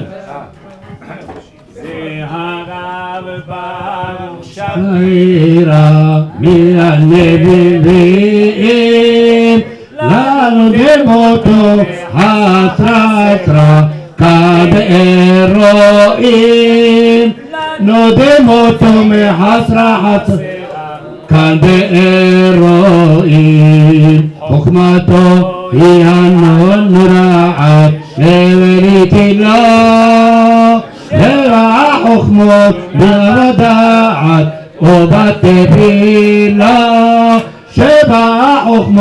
בדעת ובתפילה שבע חוכמות נבדעת ובתפילה נשמתו סוליסת מלאכים אדם ורחפה היכלות רבים כבני המלכים טסה בתנובה בהיכלות רבים כבני המלכים טסה בתנובה הרב רב שפירא מן הנביאים לנו דמותו מחסרה עשרה כאן באירועים לנו דמותו מחסרה עשרה כאן באירועים ארץ ישראל ליד שכינה קדושה רבה ומנף ידו עליה נתקנה משיח בן סיבה כל מנף ידו עליה נתקנה משיח בן סיבה והרב הראש שפירא מן הנביאים לנו דמותו מחסרה חסרה כאן באירועים לנו דמותו מחסרה חסרה כאן הנביאים חזר עוקב פרעות בניין הבחירה ולזוהת פרעות דמה עשרה נגמרתות לזוהת פרעות דמה עשרה מחכים לי הדבר הקדוש המלכות ספר יצירה בבקשות זכות כתר התורה עולם למי בעין הגש אל התורה רזי האותיות והצירופים רלה השערים החשמל והמורות המקיפים הם המאירים החשמל והמורות המאירים זה הרב רבו שפירא מן הנביאים ונודם אותו מחסרה חסרה כאן באירועים ונודם אותו מחסרה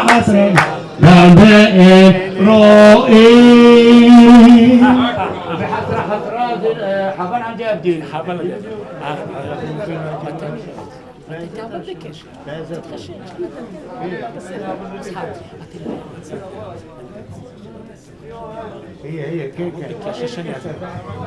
יישר כוח רבי מרדכי. עבר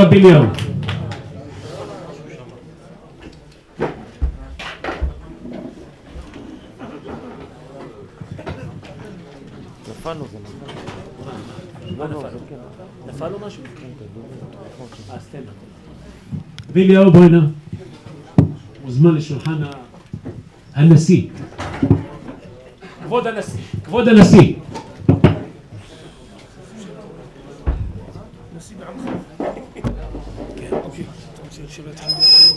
מה אתה רוצה לעשות?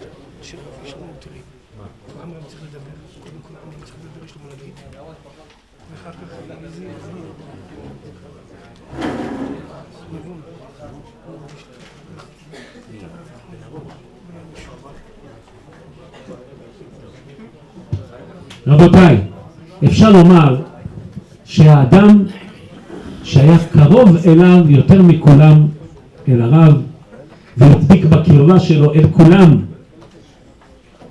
הדביק אותנו בקרבה שלו אל, אל הרב, ממש מפגישות אישיות, מליווי אישי, משימוש הרב יותר מכולם, זה הרב סקאלי, שהחוויות שיש לו מהרב זה לא יסולו בפז, זה ממש יודע את העוצמה, הוא לפעמים לא רוצה, אני כמה שאני מנסה לדבר אותו, יש דברים שהוא לא רוצה לספר לי, לא יודע למה, אני אומר, חברים טובים, בינינו, תן איזה טיפ, קשה, רק מה שהוא מספר בקהל, אני מקווה שתהיה איזה שעת ראווה דרעבין, והוא ככה יגלה לנו סדרי בשבת, אני צריך לעשות איתו שבת, להזמין אותו שבת להר חומה בעזרת השם. טוב, חכם סקאלי, בכבוד.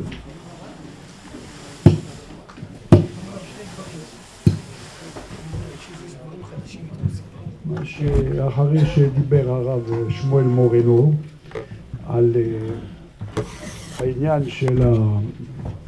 שהרב היה אומר שהוא נביא, ללא ספק היה נביא, אני זכיתי יום אחד שהוא ישב בחדר, הוא אמר לי, עמרם, אתה יודע מי מדבר אליך? הנבי שפירא מדבר אליך.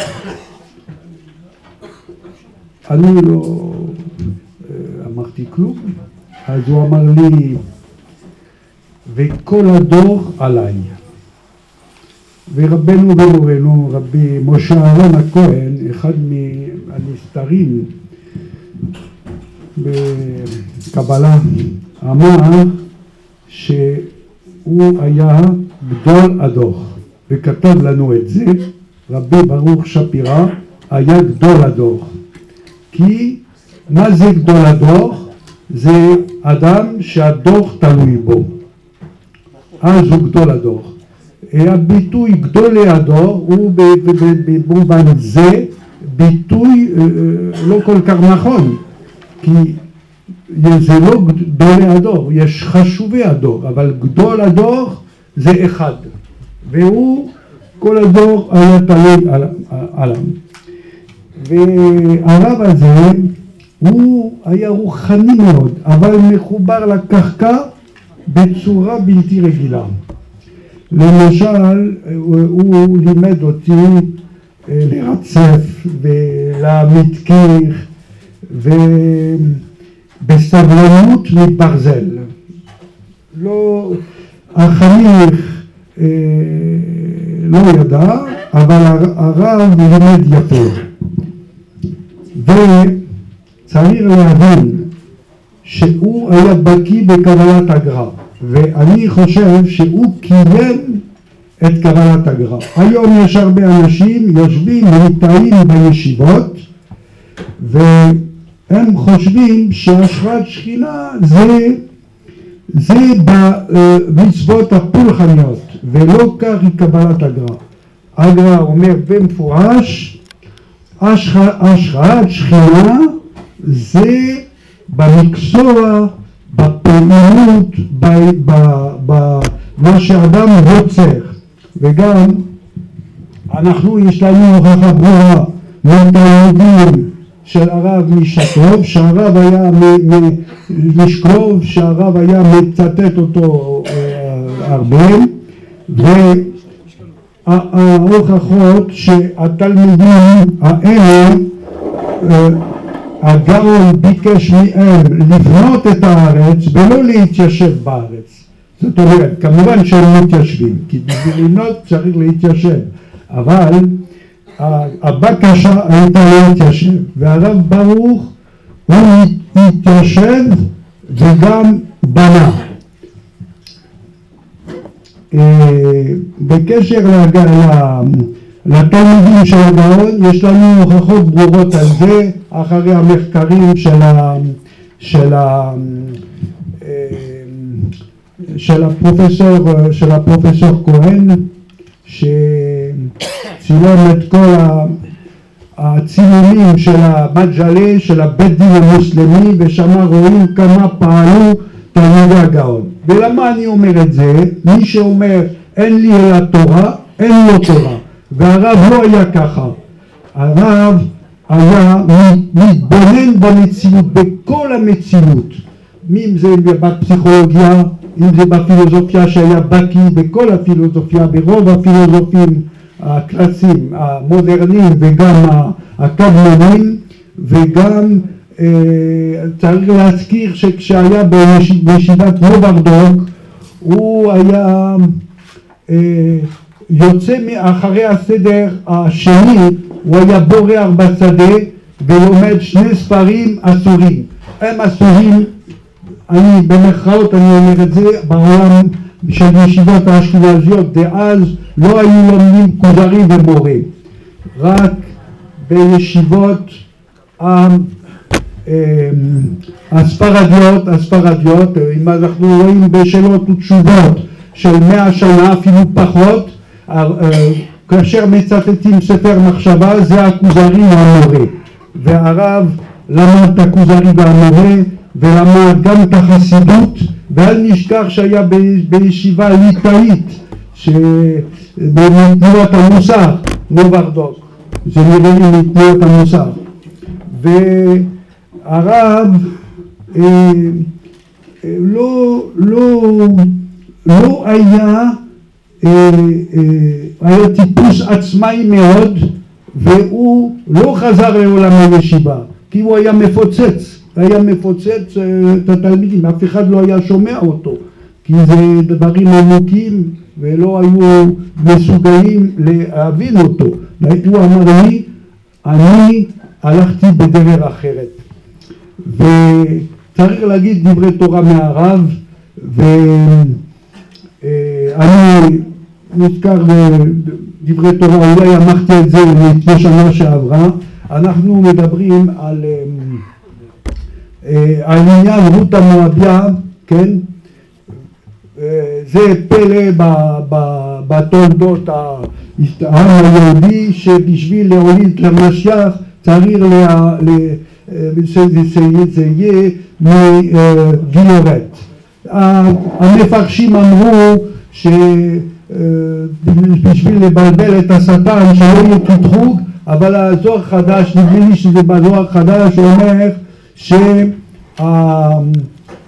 הזה הוא כי יש אה, בחינה מאוד חשובה שהמשיח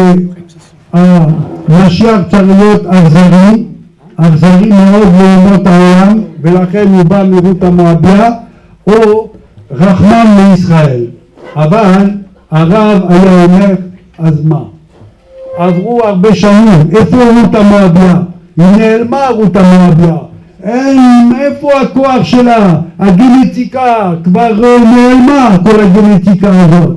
אז הוא היה אומר, משיח בן דוד, אם שלושה דורות לפני זה, זאת אומרת, לדוד המלך היו הרבה צאצאות. אם שלושה דורות לפני זה לא הייתה גיורת במשפחה, זה לא משיח. כי המשיח צריך להיות אכזרי לאומות העולם. כי אין קיום לישראל בלי אכזריות לאומות העולם. וגם מבחינת הת- התורה גרידא, אין לנו רשות לעשות שום הסכמים בכל דהו עם, עם הערבים. כל דהו. וזה בדבר ברור, דבר ברור. וזה, ו... ברוך או ברור? לא, לא משנה, אני, לא- אני הייתי מצרפת, לכן, אז יצא טוב. לקסון. כן, ברוך, אה. ברוך. כן, כן, לא, זה לא, גם אני הרגשתי את זה. עכשיו אני רציתי פרוידיאני. אה, אה, להגיד שהגישה הזאת של הרב ברוך הייתה גישה מאוד אה, מדעית הייתי אומר. הרב ברוך הוא היה אדם שהיה מתבונן בכל דבר ולומד כל דבר. הידע שלו היה ספחן והידע שלו הייתה עצומה בכל התחומים. אפילו בתחומים בלתי, אה, אה, בלתי אה, מצויים אצל רב. למשל, הוא היה מבקר אומנותי בדרגה בינלאומית שאי אפשר לתאר, מבקר מוזיקה. דרך אגב, הוא, כאשר היה בא בן אדם אצלו, הוא היה אומר לו, אתה צריך לנגן אה, אה, כינור, לא גיטרה חס ושלום, אתה לא תשב מסביב החבר'ה, אתה צריך גיטרה, אה, כינור, ועוד. ועם קצת אנקדוט, אני רציתי לספר על עצמי, אה, אני קניתי כמה ספרים בקבלה, כי אני הייתה לי איזה ספר באנגלית, רציתי לתרגם, אז קניתי איזה, איזה סדרה של ספרים, לא שאני לומד קבלה, לא, קניתי. ויום אחד הייתי בבית והוצאתי את הספר כתם פז. מה? של רבי שמעון לוין. ואז קראתי, והסגנון מצא חן בעיניי. אמרתי, הספר הזה בתוכנית. שבוע אחר כך הגעתי אצל הרב, ואמרתי, אה, הרב התחיל לדבר, לדבר, וזה, באמצע, באמצע דיבור, בלי שום קשר, הוא אומר לי, ספר כתם פז, ספר מסוכן. מסוכן לעמרם, לא כדאי שהוא אהב את הספר הזה ולמד הרבה בספר הזה. ועוד אה, סיפור אה, שקרה לי, יום אחד, אולי זה... יום אחד הייתי חולה והרופא נתן לי תרופה אבל אני מאוד זהיר עם התרופות, אז בדרך כלל אני לא לוקח אותן, ופתחתי את הרספט וראיתי תרופה זה יכול להגביר פעימות הלב. אז לקחתי חצי כדור ושכחתי. למחרת בבוקר קמתי מועקה. התקשרתי לרב, אמרתי לו, רבי ברור, יש לי מועקה. תכף ומיד הוא אמר לי, מאחר וייבשת את הסינוסים, הגברת את פעילות הלב. תכף ומיד. אז אה, זה היה רבי ברור, ועוד פעם היה מקרה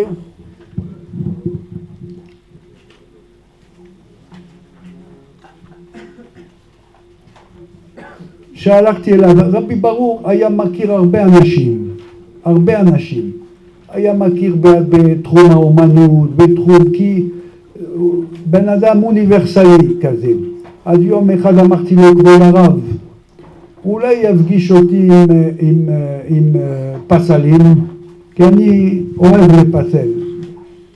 אז הוא אמר לי שתי תשובות בדבר. אחד, שכל הפסלים שאני מכיר הלכו לעולמם. ושנית, אתה לא תקבל מרות. זה באמת, אני גם עצמאי. טוב, אה, יש פה בעיה במיקרו.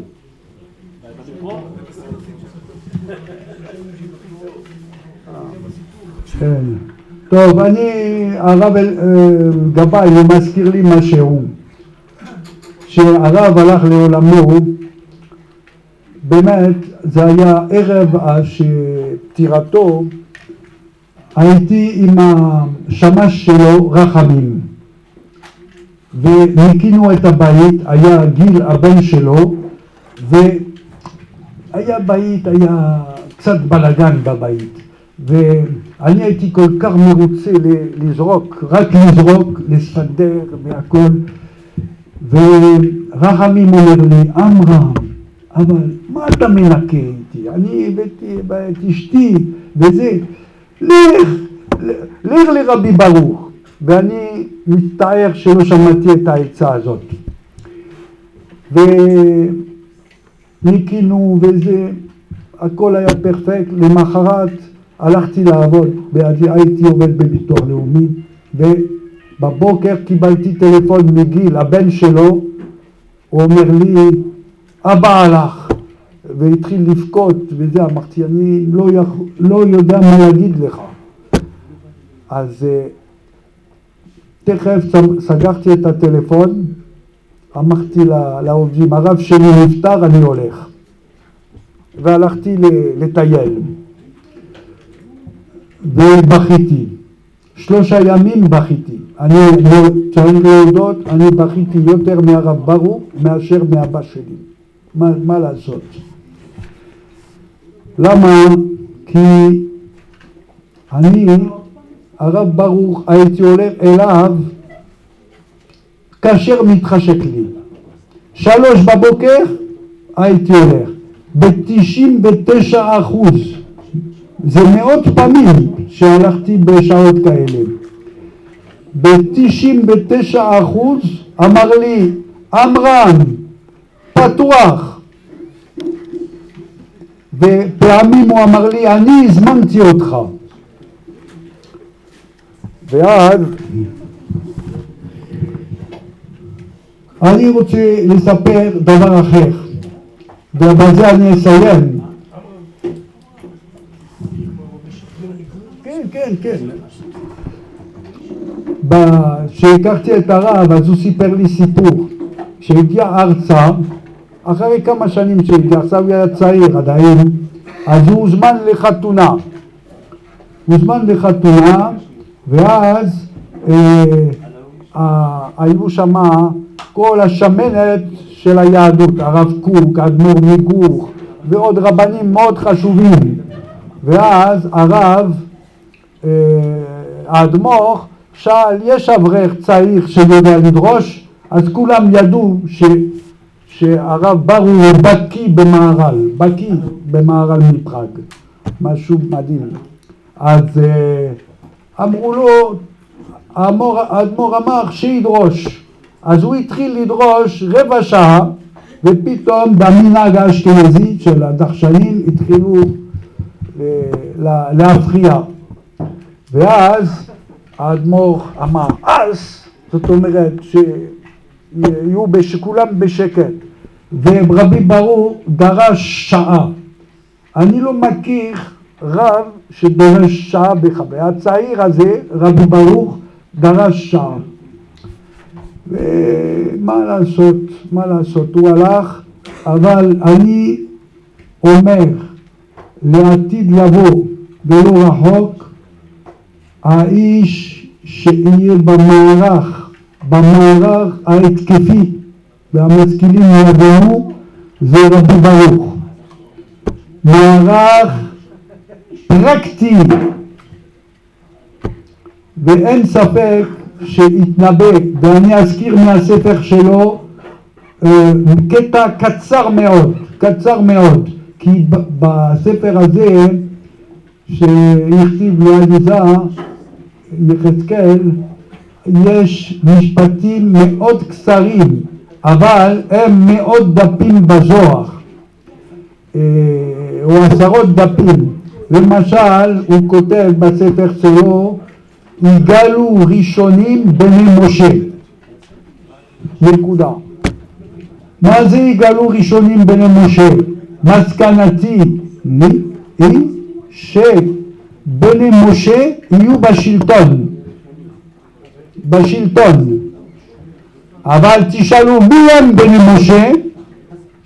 אני משליך לעצמי את התשובה.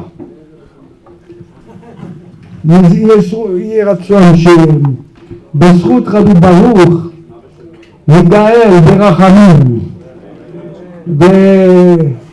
ושנבנה גם את המקדש ושהכהנים שבתוכנו יעבדו, יעבדו במקדש או לפחות יהיו באדמיניסטרציה, בהנהלה של המקדש.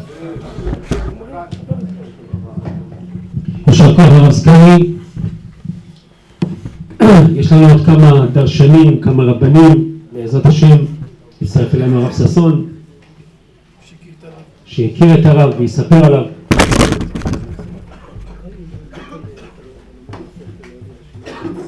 אה, אני אומר. כן, כן. אה, אגב, הזכירו כאן נכון, אנחנו תמיד מזכירים את זה בצדק. ברוך השם, יש הרבה התעניינות גם לחוגים שונים שלא הכירו את הרב. בספר שיצא חקר הנבואות, וברוך השם צבר באמת הרבה התעניינות, הספר שנערך על ידי עליזה יחזקאל. וכאן אגב, עוד דיברנו לפני כן איזושהי נקודה, נזכיר פה עוד דבר שגם כן, כאן רואים אותו באמת, באחד המקומות כאן, עמוד 94 אולי, לא זוכר את העמוד כרגע, הוא אומר הרב על אחד ממפרשי הזוהר הקדוש, רבי שלום בוזגלו, בעל המקדש מלך, הכיסא מלך, שהוא אקטואלי לימינו. אני כל הזמן נזכר באמירה הזאת שלו, וכל הזמן אני מסתכל ומנסה לראות את האקטואליה ממש. בכלל הזוהר הקדוש הוא אקטואלי לימינו. אבל הפירוש הזה, שהוא נחשב לאחד מפירושי היסוד, שעליו גם בעל התניא, הרבה מראשי החסידות אה, כתבו עליו והתייחסו אליו, נחשב לפירוש חשוב מאוד, הרב מאוד אהב אותו וקרא לו ממש אקטואלי לימינו. מחשובי, עד כדי כך הוא כותב פה אפילו לשון, שאת המקדש מלך ואת הרמז, רבי משה זקות, מעטים מהראשונים לציון שמביאים בו. ככה אפילו את הלשון הזה תמצאו את זה כאן בספר, לא זוכר בדיוק את העמוד, סימנתי את זה.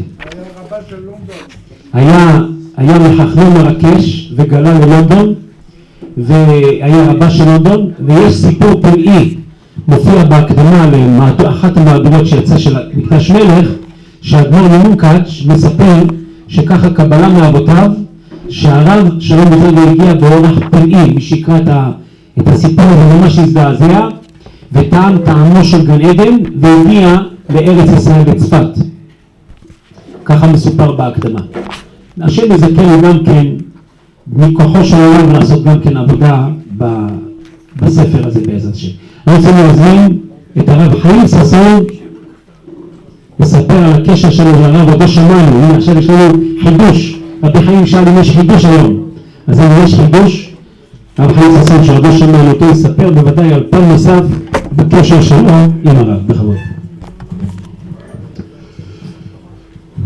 שלום לכולם, ערב טוב.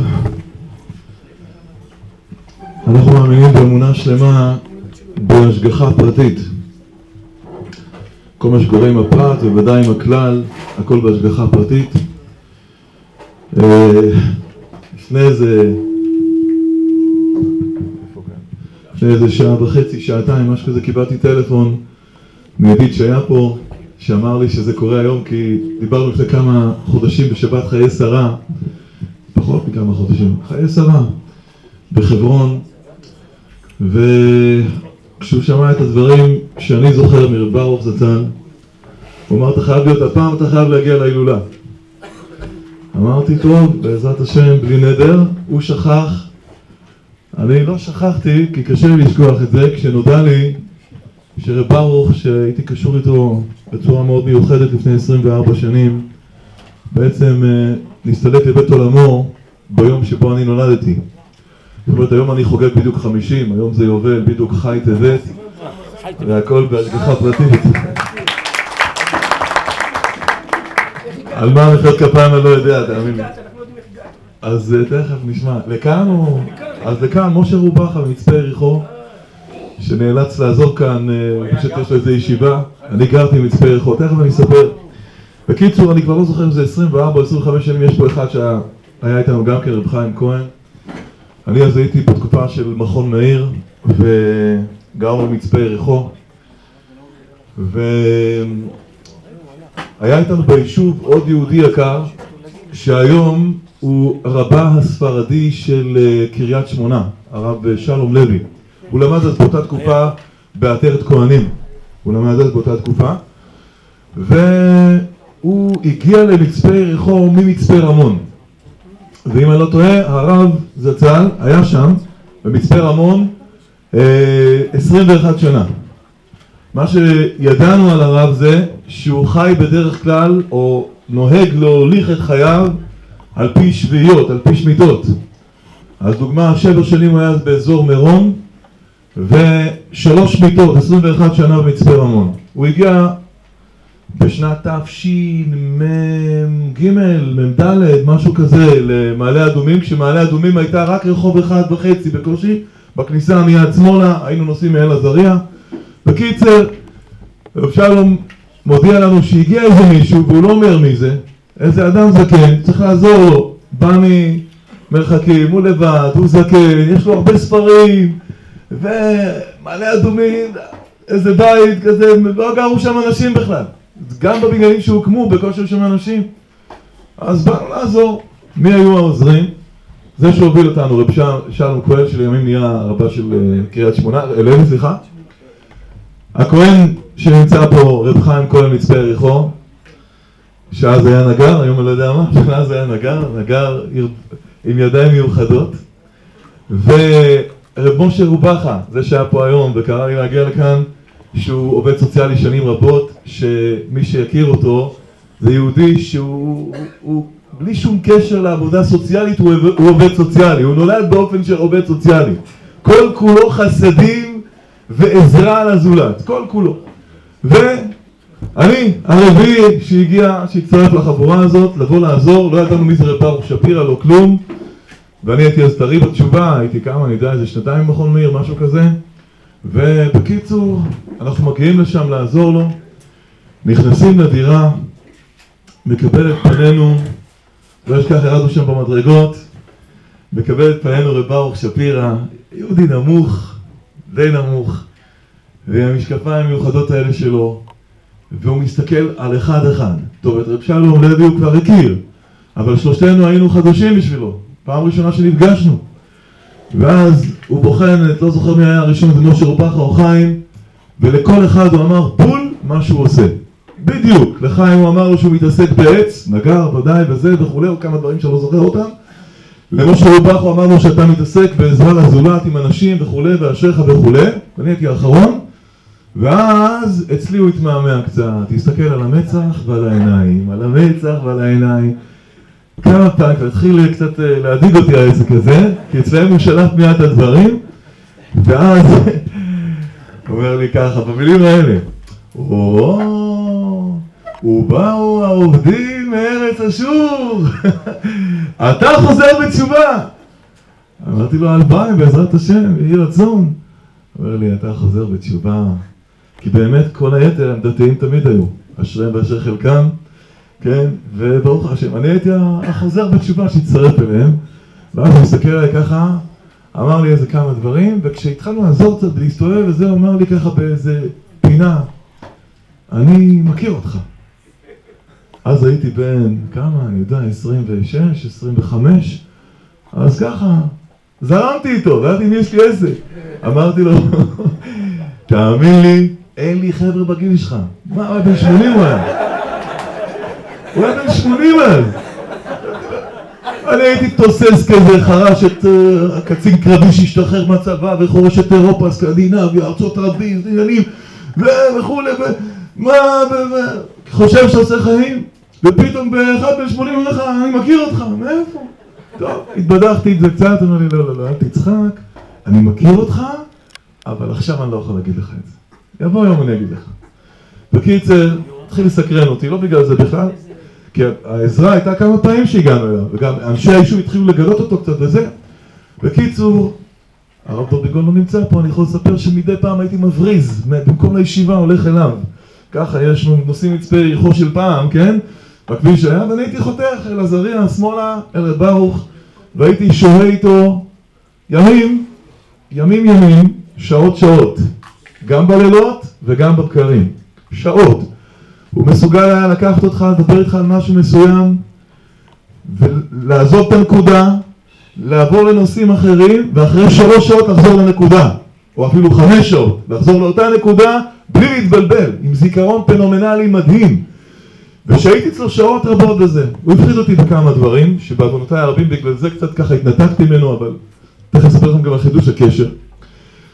אז אחד, אתם יודעים, אנחנו בני אדם, אנשים לא כולם הם בדרגה כזאת שמסוגלים לקבל את האמת בפנים. לא כל אחד בנוי שאומרו לו בפנים מול כל מיני דברים.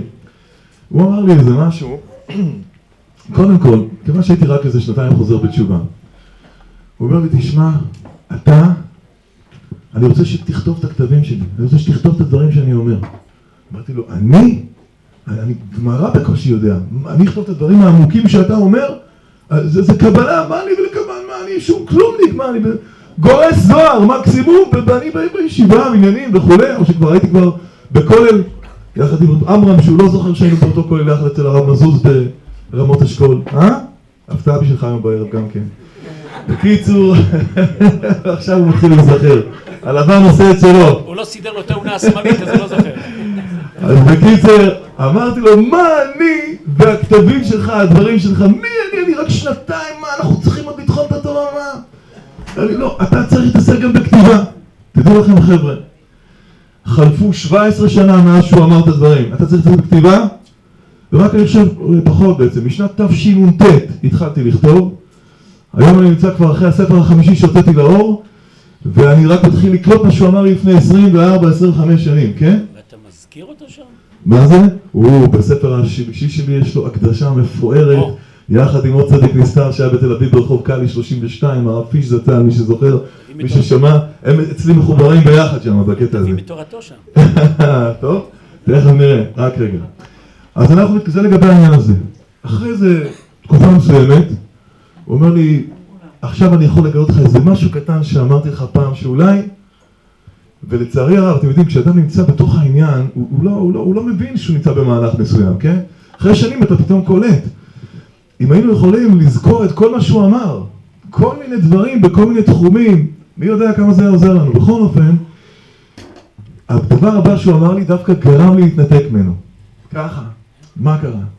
הוא אומר לי, תשמע, אתה, אה, אתה היית בשואה. כלומר, אתה לא ניצול שואה, אתה אחד מאלה שעלו בסערה השמיימה. ואתה בשואה, אתה סבלת סבל נוראי. וכל מה שקורה איתך, שעכשיו חזרת בגלגול, כל מה שעובר עליך, כל זה בתור שכר קצת על הסבל הרב שסבלת בשואה לפני כך וכך שנים. אני נרעדתי לי את הדבר הזה, אמרתי, מה, שואה, איזה שואה. לא יודע, זה גרם לי דווקא להתנתק כזה, וחלפו שנים, ופתאום אני רואה, אני מגלה בעצמי, שכמובן כולנו, ברוך השם, כל יהודי עם נשמה טהורה שיש לו שונא את הנאצים, יימח שמם וזכרם, אבל יש דרגות בשנאה. אצלי זה משהו מיוחד, אני משתדל לא להשתמש במוצרים תוצרת גרמניה, וכשאני מדבר על זה בהרצאות שלי, אצלי זה בצורה של, באמת בצורה עם פול גז, ו- וגם מופיע אצלי לפני כמה שנים שהתכוונתי לכתוב ספר שנקרא תיקון לרגע. כן, על פי בן איש חי, על פי זה, על פי כל מיני כתבים מכל גדולי ישראל, מה זה רגע? ראשית גויים עמלק. איך אנחנו מתקנים אותם באופן רוחני, הכוונה היא, ההשמדה איך להתבצע חזרה כמו שצריך באופן של אין נקמות השם. בכל אופן, אני, אני, חש את זה בכל מקום אפשרי, איך אני באמת מתחיל להרגיש את מה שהוא אמר. ועוברת עליי תקופה שאני עובר לצפת, שם ניהלתי את הסמינרים של בית גשר, תקופה מסוימת, ואז אני מחליט לעבור לקריית ארבע, בכדי שילדיי, שהיום ברוך השם, עומדים בזכות עצמם, ייכנסו לתלמוד תורה הייחודי של גיל חמש למקרא, גיל עשר משנה, אמרתי אני עוזב את הכל, אני עובר לקריית ארבע, שם זה היה, על מנת לאפשר את זה. איך שאני נוחת בקריית ארבע, אני גר באיזה בניין ליד הרב ולדמן, ולומד אצל הרב דוב ליאור שם בכולל, בישיבת ניר. אני רואה כל פעם, מאז שהופעתי, מאז שאני נמצא שם, איזה יהודי מסוים מסתכל עליי תמיד, וכל פעם ניגש אליי, מה שלומך, מה נשמע, מה פה, כזה, נאג'ס כזה. ו... מה נשמע חיים, מה שלומך, זה בסדר, לא מכיר אותו, לא שום דבר. כל פעם מנג'ז לי, הוא מחכה לי מתי נגמור את הכולל, באחת, בין אחת לזה, תופס לי בסיבוב פה, או אחרי מנחה, או... כל יום הבן אדם מחכה לי, אני לא יודע מה הוא רוצה ממני. ואז יום אחד הוא אומר לי, אתה בטח שואל את עצמך מה אני רוצה ממך.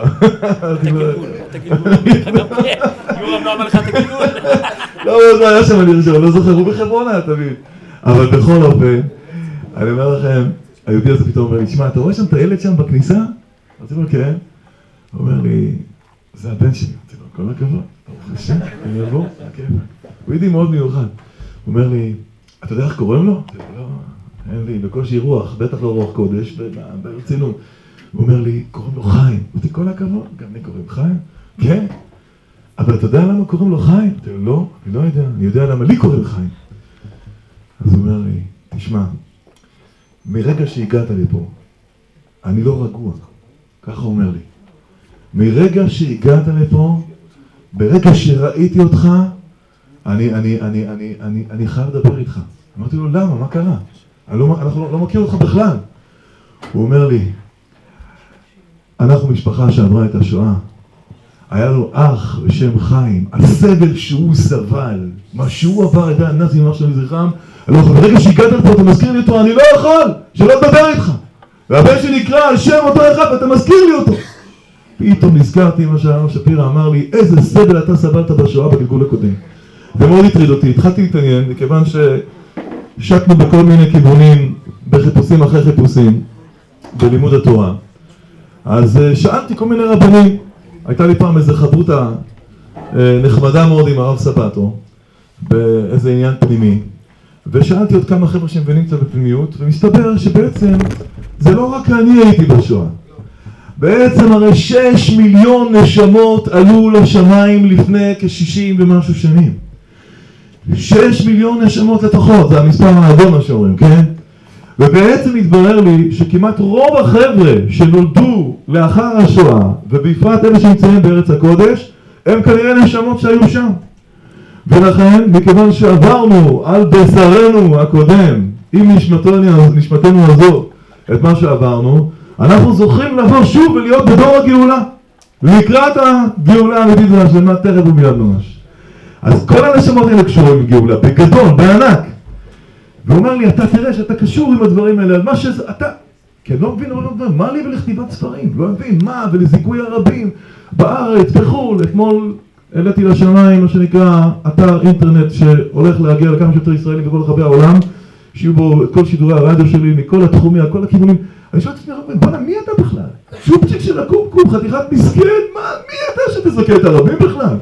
מאיפה זה? אם אתה לא מקשר את זה עם גלגול קודם, חבל על הזמן.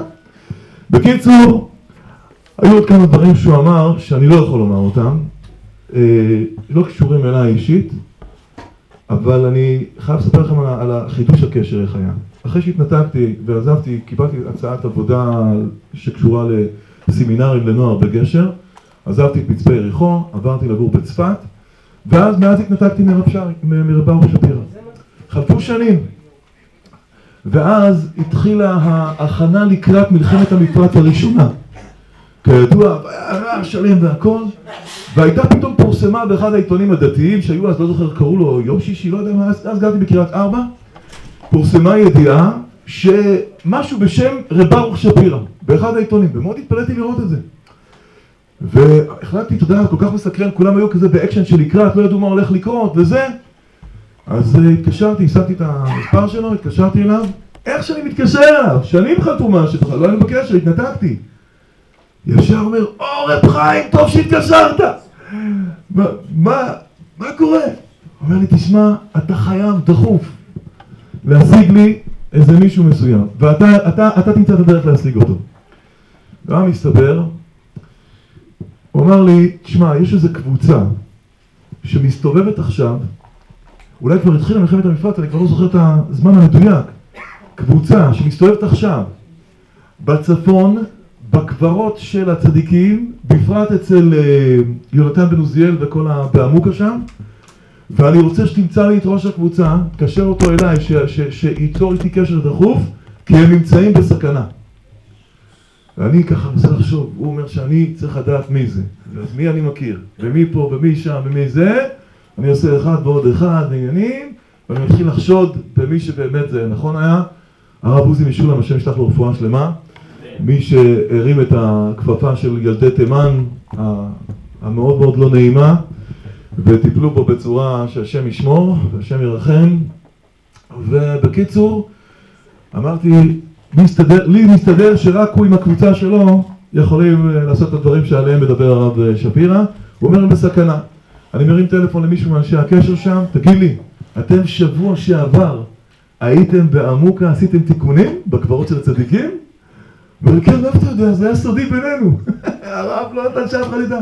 יש איזה מישהו במצפה, במעלה מעלה אדומים, שהוא משם ראה מה קורה בעמוקה, איזה משהו שם קורה. הוא אמר לי למצוא אתכם, ואני רואה שזה נכון. הוא אומר לי, כן, מה? אז תודיע לרב, אמרתי לו. ואני הייתי בקשר עם הרב מוזי משולם לפני שנים, בכל מיני, גם כשהייתי בקבוצה של צפת. תודיע לו שכדאי לו, טוב, שכדאי שייצור קשר עם רב שפירא, הוא, הוא טוען שאתם בסכנה.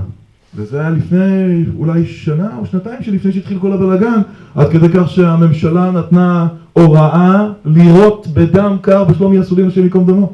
עד כדי כך, עלייה של ילדי תימן. אז זה פתאום רואים, יושב לו איזה צדיק נסתר, שאני בעוונותיי הרבים לא ידע, ידענו שהוא משהו שיש בו כוחות ויש בו עוצמות והוא רואה דברים והכל, אבל לא ידענו עד שלא שמעתי שלא הייתי בהלוויה ומישהו סיפר לי, זה משה רובחה, לא זוכר מי, סיפר לי שמי שהשתתף בהלוויה, שלא היו שם הרבה אנשים, הרב מרדכי אליהו שליטה הגיע ואמר שברוך היה מהל"ו הנסתרים אז באמת זה ל"ו הנסתרים, אני חושב, למה? יש הרבה שמחזיקים מצדיקים נסתרים שהם מאוד גלויים. ואנחנו יודעים שצדיק נסתר, מתגלה, הוא נעלם, הוא, סיים את התפקיד שלו וכולי אז באמת עיקר הגילוי היה אחרי שנפטר, כמו שאנחנו רואים עד היום. אם אני לא טועה זה היה בתשנ"ו הפטירה, ההסתלקות, נכון? תשנ"ו, בחי טבת תשנ"ו. אנחנו כבר בתשס"ח. אז ראו כבר איזה 12 שנה לאט לאט רואים, הנה הציבור שיושב פה ודברים שמדברים בשמו וגם בכל מיני אתרים למיניהם כשרק העלו את שמו של ברוך שפירא התחילו אנשים מכל הכיוונים לקפוץ וככה הגיעו אליי כששומעים שאני קצת יודע פרטים. וכמו שאמרתי יש דברים שאני לא יכול לומר אותם כי, כי אני לא חושב שזה מועיל לאיזה מישהו. זה דברים שהם לא, לא לכלל ולא לפרט פה. אבל, אה, אבל אם מדובר על צדיק נסתר בכזה, בכזו רמה חבל על הזמן. אשרינו שזכינו רק שנזכה לדעת לנצל את זה כתוב בספר התניא הקדוש שביום ההילולה, יום ההסתלקות של צדיק, כל עבודתו שעבד בעלמא דן, כל תורתו, כל מצוותיו, כל עבודת הקודש שלו, הכל מתעלה בעילוי אחר עילוי ופועל ישועות בקרב הארץ. זאת אומרת היום הזה הוא יום מיוחד.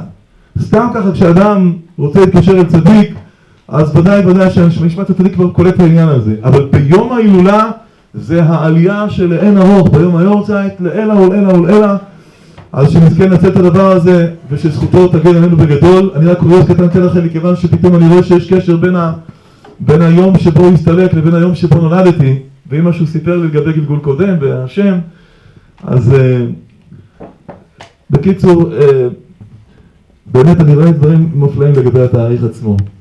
ההורים שלי החליטו מסיבה שידועה להם שלי יקראו חיים על שם אדם מסוים שרצו שיהיה לו זיכרון בעולם ו... ו... ו... ולא במקרה, יצאתי לאוויר העולם באיזה יום? חי טבת בשנת תש"ח, כן? אז גם התאריך הוא חי וגם השנה היא חי ולילד קוראים חיים, עכשיו תראו דבר מדהים מתי זה קרה? ביום שישי פרשת שמות, זה היה אז, כן? יום שישי, אחרי חצות היום, פרשת שמו, אתה מסתכל, אתה פותח עלייה שישית, צריך לחיות עם הזמן, עם פרשת השבוע. אתה פותח את העלייה השישית, זה מתחיל בפסוק חי, ושם מופיע השם חיים. העודם חיים? כך כתוב.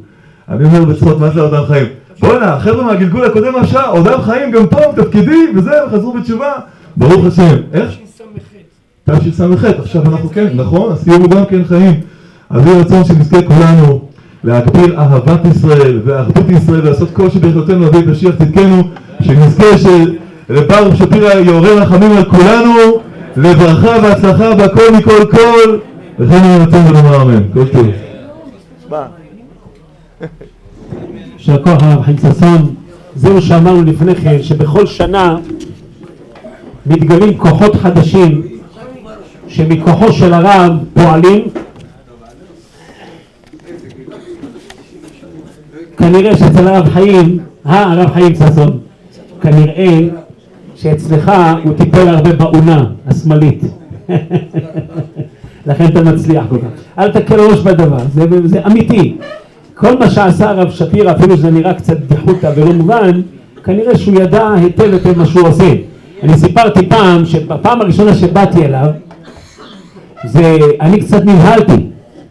כי אני בדרך כלל כשאני פוגש מישהו, בפרט שהוא ככה מישהו בעל עוצמה כזאת, אז אני בוחן אם זה אמיתי או לא אמיתי. כי לצערנו הרב בעלמא דשיקרא יש כל מיני.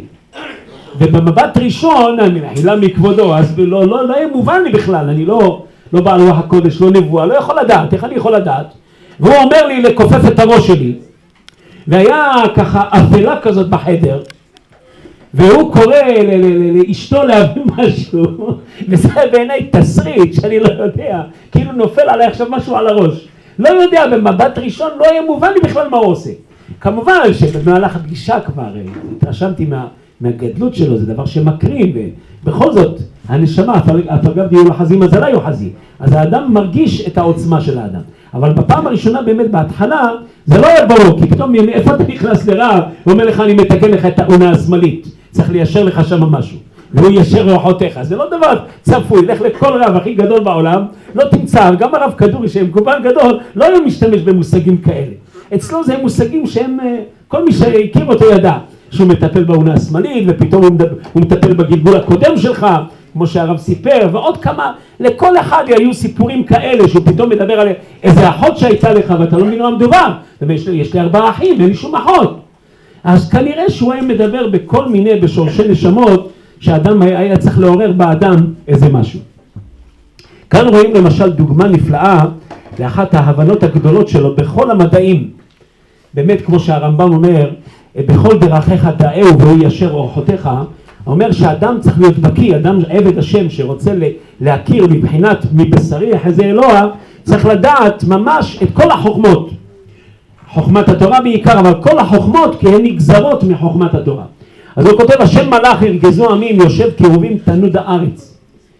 ותנוד הארץ הוא מסביר שבעצם כל כדור הארץ, פעם דיברתי עם איזשהו מדען שמתעסק בנושא של גיאולוגיה, והוא אמר שזה באמת ככה זה, אני לא יכול להסביר את ההסבר המדעי שלו, אבל באמת שהארץ מורכבת משכבות שכבות, כמו פלטות כאלה, וזה מה שהוא כותב כאן, שמתחת לכדור הארץ יש שכבות של פלטות, שיכולות לנוע בלי קשר לשכבה החיצונית, אלא ממש הן נעות מבפנים, מסתבבות, מסובבות, וזהו תנוד הארץ. וזה יכול להסביר לנו מה שהוא מסביר כאן בהמשך, שזה הגורם לכך שאנחנו לא מבינים מה זה עתידה ירושלים להתפשט עד רומא. מה זה כל העניין שכל העולם, אה, שבסופו של דבר ירושלים היא מרכזו של עולם, מה שהנבואה מביאה על עניין של המים, מן הים הקדמון, ישטפו אבן השתייה, כל הדברים האלה, הוא מדבר על זה. הוא אומר שיבוא זמן באמת שאפילו יבשות שלמות ייעלמו מן העולם. זה מבחינת עונש של מבול, שאנחנו תמיד יודעים שמבול לא ירד לעולם, כי כבר נשבע הקדוש ברוך הוא, את קשתי נתתי בענן. אבל מובן בדברי רשב"י שזה דווקא על ארץ ישראל, ארץ אשר לא בו שמה. אבל על ארצות מסוימות כן יכול לבוא מבול, וזה מה שהוא מביא כאן באמת. שלעתיד לבוא בזמן הלא רחוק, שאנחנו אולי נראה את זה, נזכה לראות את זה בימינו, שיהיו איזשהם שינויים שיסבירו את דברי הנבואה, מה שאנחנו לא יכולים להבין. לכן הוא מסיים גם ואומר, ישמחו השמיים ותגל הארץ. אז הפשט של ותגל זה גילה, זה שמחה.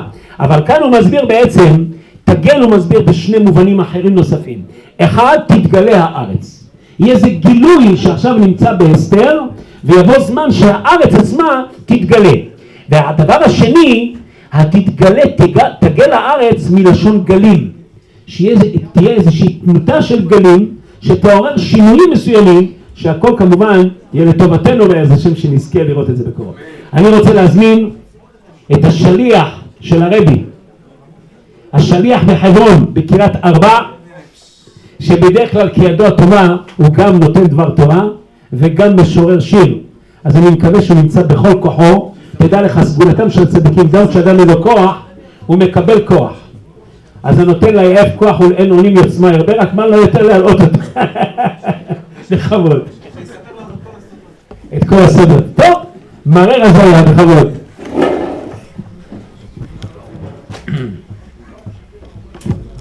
כבוד כל הקהל הקדוש, כולם קדושים, ישראל, אנחנו נמצאים בזמן הכי נעלה. כולם כבר צריכים רק לראות, לפקוח את העיניים ולראות בכל אחד ואחד איך הניצוץ האלוקי, הניצוץ של הרב מלך המשיח פועל באופן כזה שלא יכול להיות אחרת, הגאולה. הנשמה היהודית היא נשלחה פה למטה, פה בתחתונים. למה? קודם כל לגלות את האור האלוקי הגנוז בכל יהודי ויהודי. יהודי הוא אינסופי. יש יהודים שיש להם כוח עצום לגלות את האור שלהם וגם להשפיע על אחרים. והם פועלים ומגלים לאלה שבגלות, בהסתר, בהיעלם. הם מגלים את הכוחות הנעלים כדי להוביל אותם בעצם הדרך הישרה שמובילה בית אל, הדרך הישרה שמובילה לגאולה. אחד מהם שהכרתי אישית זה הרב, הרב ברוך שפירא. אני נדהמתי מהיכולת העצומה, הראייה העצומה של היהודי המופלא הזה. אני לא סתם מדבר, מכיוון שבאתי מחברון. אני רגיל לזריקות אבנים. התרגלתי אה, להסיע ילדים וכל היום להיות בסכנה גמורה. לא התרגלתי לראות צדיקים, התרגלתי לשמוע רק על הרבי מלך, מלך המשיח, ככה התגלה אליי פעם בחלום. עד שאני גם אמרתי את זה לרב ברוך שפירו, אמר לי שכן, הרבי הוא מלך המשיח. והוא בא אליי, הוא נמצא איתי. והוא גילה לי סודות כאלה שאף אחד לא זכה פה. וגם לא החבר'ה שבאו, הוא אמר לי, אני לא יודע למה אני מגלה לך, והתחיל לבכות, הוא גילה לי שהוא שהוא אה, ראש הל"ו צדיקים, וגילה לי סודות על גבי סודות, אני נרעדתי, כל הלילה יכולתי לישון, הוא גילה לי מה יהיה עם גולדשטיין, הוא גילה לי סודות שאף אחד לא חלם לדעת עליהם, הוא גילה לי כל מה שקורה, כל מה שיהיה, כל רגע, אפילו אח שלי שנפטר, הוא ידע, אה, הסבא, של, האבא של אשתי, כל רגע ורגע, כל דבר ודבר, הוא היה מגלה, מגלה, מגלה סודות, מגלה סודות, הגיע הזמן לגלות לכם סודות. הגיע הזמן.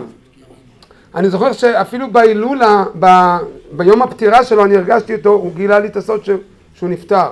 וידעתי בדיוק בזמן מתי זה היה. איך שהגעתי אליו, הוא צרח עליי וצעק עליי. אתה צריך לרפות אנשים! תשים את היד שלך על אשתי! כמה אנרגיה יש לך! מאיפה הוא יודע? אני עמדתי בצד, הוא ישר בא אליי, בוא הנה, בוא הנה. הקדוש ברוך הוא נתן לך כוחות ואתה לא משתמש בהם? יש לך כוחות אינסופיים. אמרתי לו, אני, מה, איך...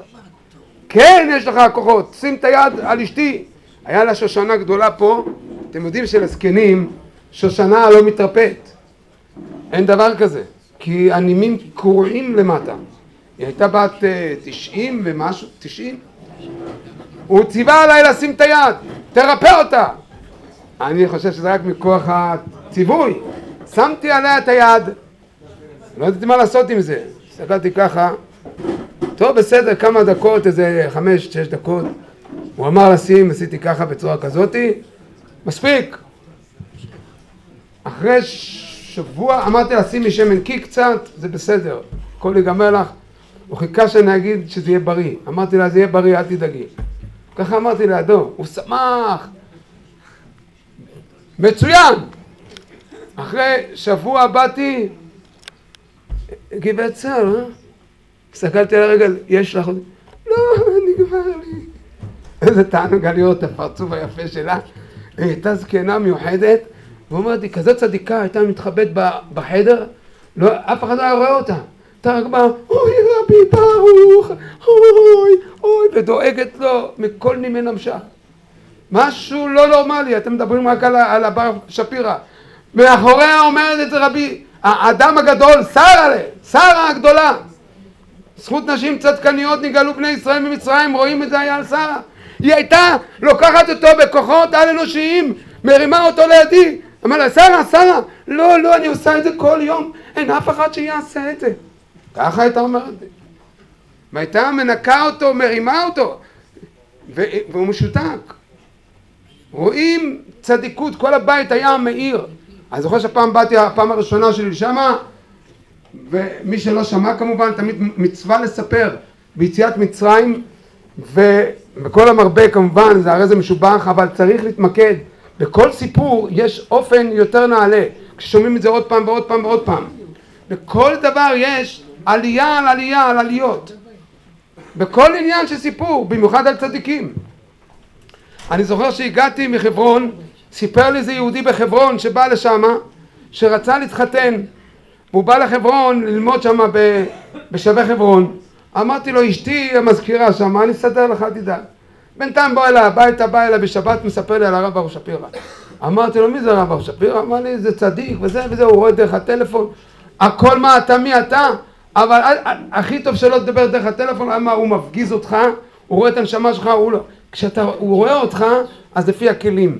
אבל אם הוא לא רואה אותך, הוא נותן לך דרך הטלפון הכל. והוא מפחיד, אז שמע, לא כדאי, תבוא. אמרתי לו, יאללה, בסדר, אני נוסע איתך למעלה אדומים. נסעתי למעלה אדומים, נדהמתי. בית, מה זה בית של עני? איזה עוני. מלא ספרים, הכל זה העניין שלו רק ספרים. שום דבר, שום תאוות. הכל, כל העניין אצלו למטה לזכך את הגוף, לברר אותו. עניין העלאה מלמטה למעלה. והתורה שהוא למד זה על ירידה מלמעלה למטה לגלות את האלוקות. ראיתי אצלו מיד אור אלוקי. נפלא. חכה רגע. וכשהגעתי, הוא אומר לי, הסתכל על, הסתכל על הבחור, הוא אומר לו, אתה חייב להתחתן עם הרבנית שרה, עם שרה, הבת של הנכדה של הרב קוק.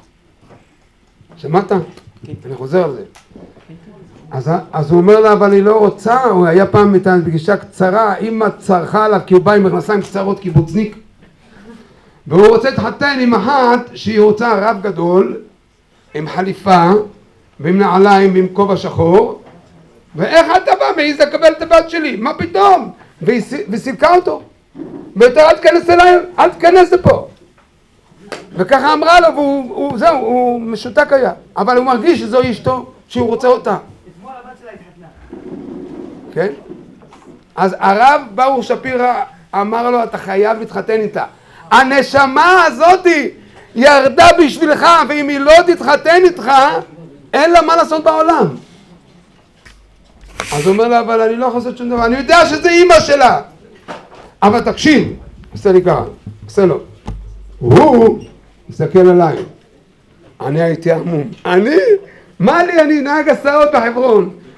הוא ידבר עם האימא הזאתי, הוא לא סתם בא לפה, אני כיוונתי זה שהוא יבוא לפה. הוא הסתכל עליי, אמרתי לו, התחלתי ככה לצחוק, לא נעים לי ככה מה... אמרתי לו, אני לא שטחן, הרב, אני... הוא אומר לי, תקשב! לקח אותי, עשה לי סימנים מפה לפה, ומדד לי ומדד לי, אתה מהשבזים. והתחיל, והתחיל להגיד לי, טח, טח, אני לא הבנתי מי הוא, מה הוא, הפעם הראשונה אני רואה, אף פעם לא הייתי אצל צדיקים. והתחיל למדוד אותי, תקשיב, אתה צריך להביא אבנים, ללכת למעיין אה, ב... איך זה נקרא שם, אה, המשושים, אה, מעיין המשושים שם, תיכנס, תביא לי אבנים שם, אני צריך את האבנים האלה, והסביר לי על האבנים, אבל עכשיו תקשיב, אתה תדבר עם, עם אימא של שרה, ואתה תחתן אותם. אני? התחלתי לצחוק, תקשב! ועושה צועק עליי כל פעם ככה. אני יודע שאתה לא מבין. ועשה לי כל פעם סימנים, אמר לי, זה בסדר. יצאתי החוצה, אומר, ועוד יש לה איזה אח רענן, הוא עושה לו, דו, הדוד של הילדה, תדברו גם איתו. אז הוא אומר לו, לא, אין אחד כזה. אמרתי לו, מה אתה מדבר? יש, יש שם אחד מישהו שהוא גם כן הוא הנכד. אולי זה אח שלה. אחרי בירור קצר באמת זה אח שלה, אמרתי, אתה יודע מה, אני אעזור לך. אחרי שאמרתי לו, לא בשום פנים ואופן, אני לא מכיר אותה, לא. איך שניגשתי אליה בטלפון, איזה צעקות קיבלתי. וואי וואי וואי. מי אתה? מה אתה רוצה? מה? אמרתי, הרב ברוך שפירא אמר לי שהילדה שלך חייבת להתחתן אז הוא אומר לי, מי אתה? מי אתה? תפסיק! היא תתחתן רק עם רב גדול! אמרתי לו, הוא רב גדול. מה רב גדול? היא מכנסיים קצרות, היא התחילה לצעוק עליי, וואי וואי וואי. הסתבכתי. והתחלתי לדבר, תתווכח איתה שעה. אמרתי, טוב, תעשי לי טובה. תני לי את הבת שלך, הבת שלך רוצה. מה? חוצפה? הבת שלי רוצה? אמרתי לה, כן, הבת שלך רוצה. לא יודע איך היא לא זרקה לי את הטלפון ולא טרקה לי, היא אישה נחמדה. והיא אמרה לי, הבת שלי לא רוצה. אז אמרתי לה, הבת שלך כן רוצה. הרב בר שפירא אמר לי, ואני צריך לחתן אותה. היא קיבלה חום וצעקה עליי כל הזמן בטלפון. לא ידעתי מה לעשות, אבל קצת התחצפתי, החוצפה יסגה, והבאתי אותה, אין ברירה. שרה, אני שומע אותה, את רוצה לדבר עם האיש ההוא? לא יודעת, היא אומרת. ואני צועק לה, כן, כן, כן, כן, כאילו שמעה. אז היא באה, אז אומר לה, שרה, תשמעי טוב, אין לי זמן לדבר, לא איתך ולא עם אמא שלך. את חייבת להיפגש עם הבחור הזה, נתתי לה הוראות. הרב בר שפירא צדיק שהיה עם הרב קוק, הוא היה איתו ביחד, היה צדיק נסתר, אמת לאמיתה. תשמע, הוא שלח אותי, אני חייב לסיים את השליחות. את חייבת להיפגש איתו, תיפגשי, תחליטי את. עזבי את אמא, אל תגלי לה, אני לוקח אותך לרמת הגולן לטייל יומיים. ואז תראי, אל תגלי לאמא, בסדר? אני בסדר. יופי. וזה היה הפיתיון שבסופו של דבר היה חתונה. זה לא יאומן. הלכתי, אני אספר את הסיפור, רק זה לא ילחץ עליי קצת, מכיוון שאני החביב, יורם... בסדר, אני האחרון אחרון החביב, אני ניגשתי, תשמע, תשמע אה, אני לא אחרון החביב. בקיצור, אני ירדתי, ירדתי, אני זוכר, למעיין בשביל הרב. אני לוקח אותם איך שהם נכנסו, צמד חמד נפלא, צמד חמד נפלא, זה לא יאומן. ישר הם הבינו שהם ראויים אחד לשני, זה לא יאומן. איזה יופי. הרב ברוך שפירא אומר, אני אעשה את זה. מצא, עם האוטו שלי, זה אוטו של הרבה, אתה יודע, היה שלט של הרבה, מלך המשיח, ככה, ברוך הבא, ונסעתי לרמת הגולן.